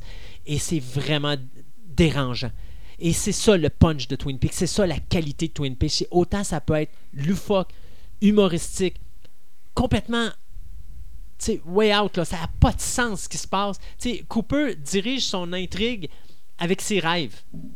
OK. Tu sais, à un moment donné, il- C'est sûr que tous les gens de FBI font tout ça. là. Ouais, mais lui, c'est pire que ça parce qu'à un moment donné, tu sais, il est comme. Il y a une thérapie, il y a une technique de. de- il met une bouteille sur un- une pierre, il nomme un nom, puis il pitch une pierre, puis si la pierre touche à la bouteille ou pète la bouteille, ça rapproche du meurtre de Laura Palmer. Puis le pire, ça marche, mais ça n'a aucun sens. Mais c'est ça, c'est Twin Peaks. Ça n'a pas de sens, mais ça marche, c'est bon. Puis euh, j'ai hâte de voir vers où on s'en va, vers les cinq, ben, les autres épisodes, parce qu'en réalité, il y a 18 émissions. Et encore là, quelque chose qui s'est du jamais vu. Tous les 18 épisodes de cette troisième saison de Twin Peaks sont réalisés par David Lynch. Ouais. Donc, c'est un long film de 18 heures que vous allez vous taper parce que les épisodes sont, je varie, entre 54 et 59 minutes. Donc, c'est vraiment 18 heures de film de l'univers de Twin Peaks.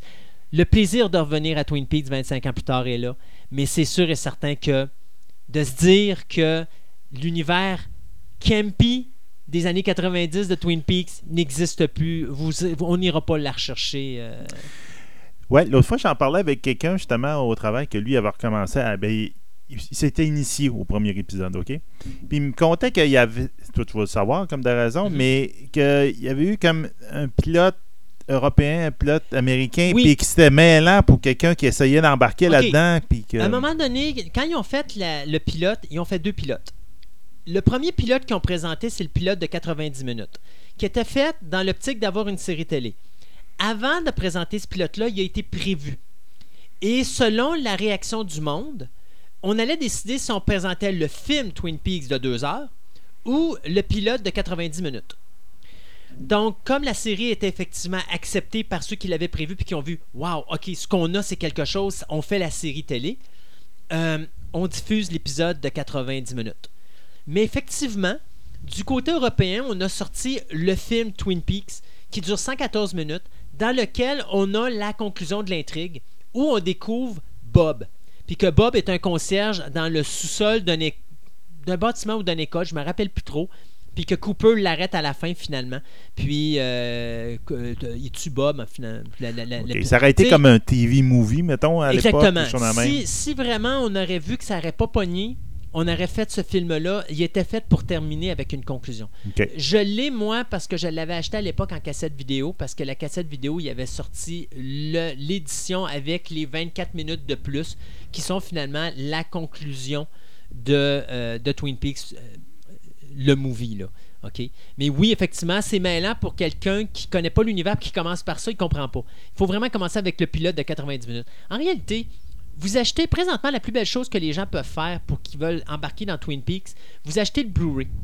Il y a une édition Blu-ray qui coûte, je pense, c'est 51 dans lequel vous avez les 32 épisodes et vous avez le film Twi- Twi- Twin Peaks Fire Walk With Me.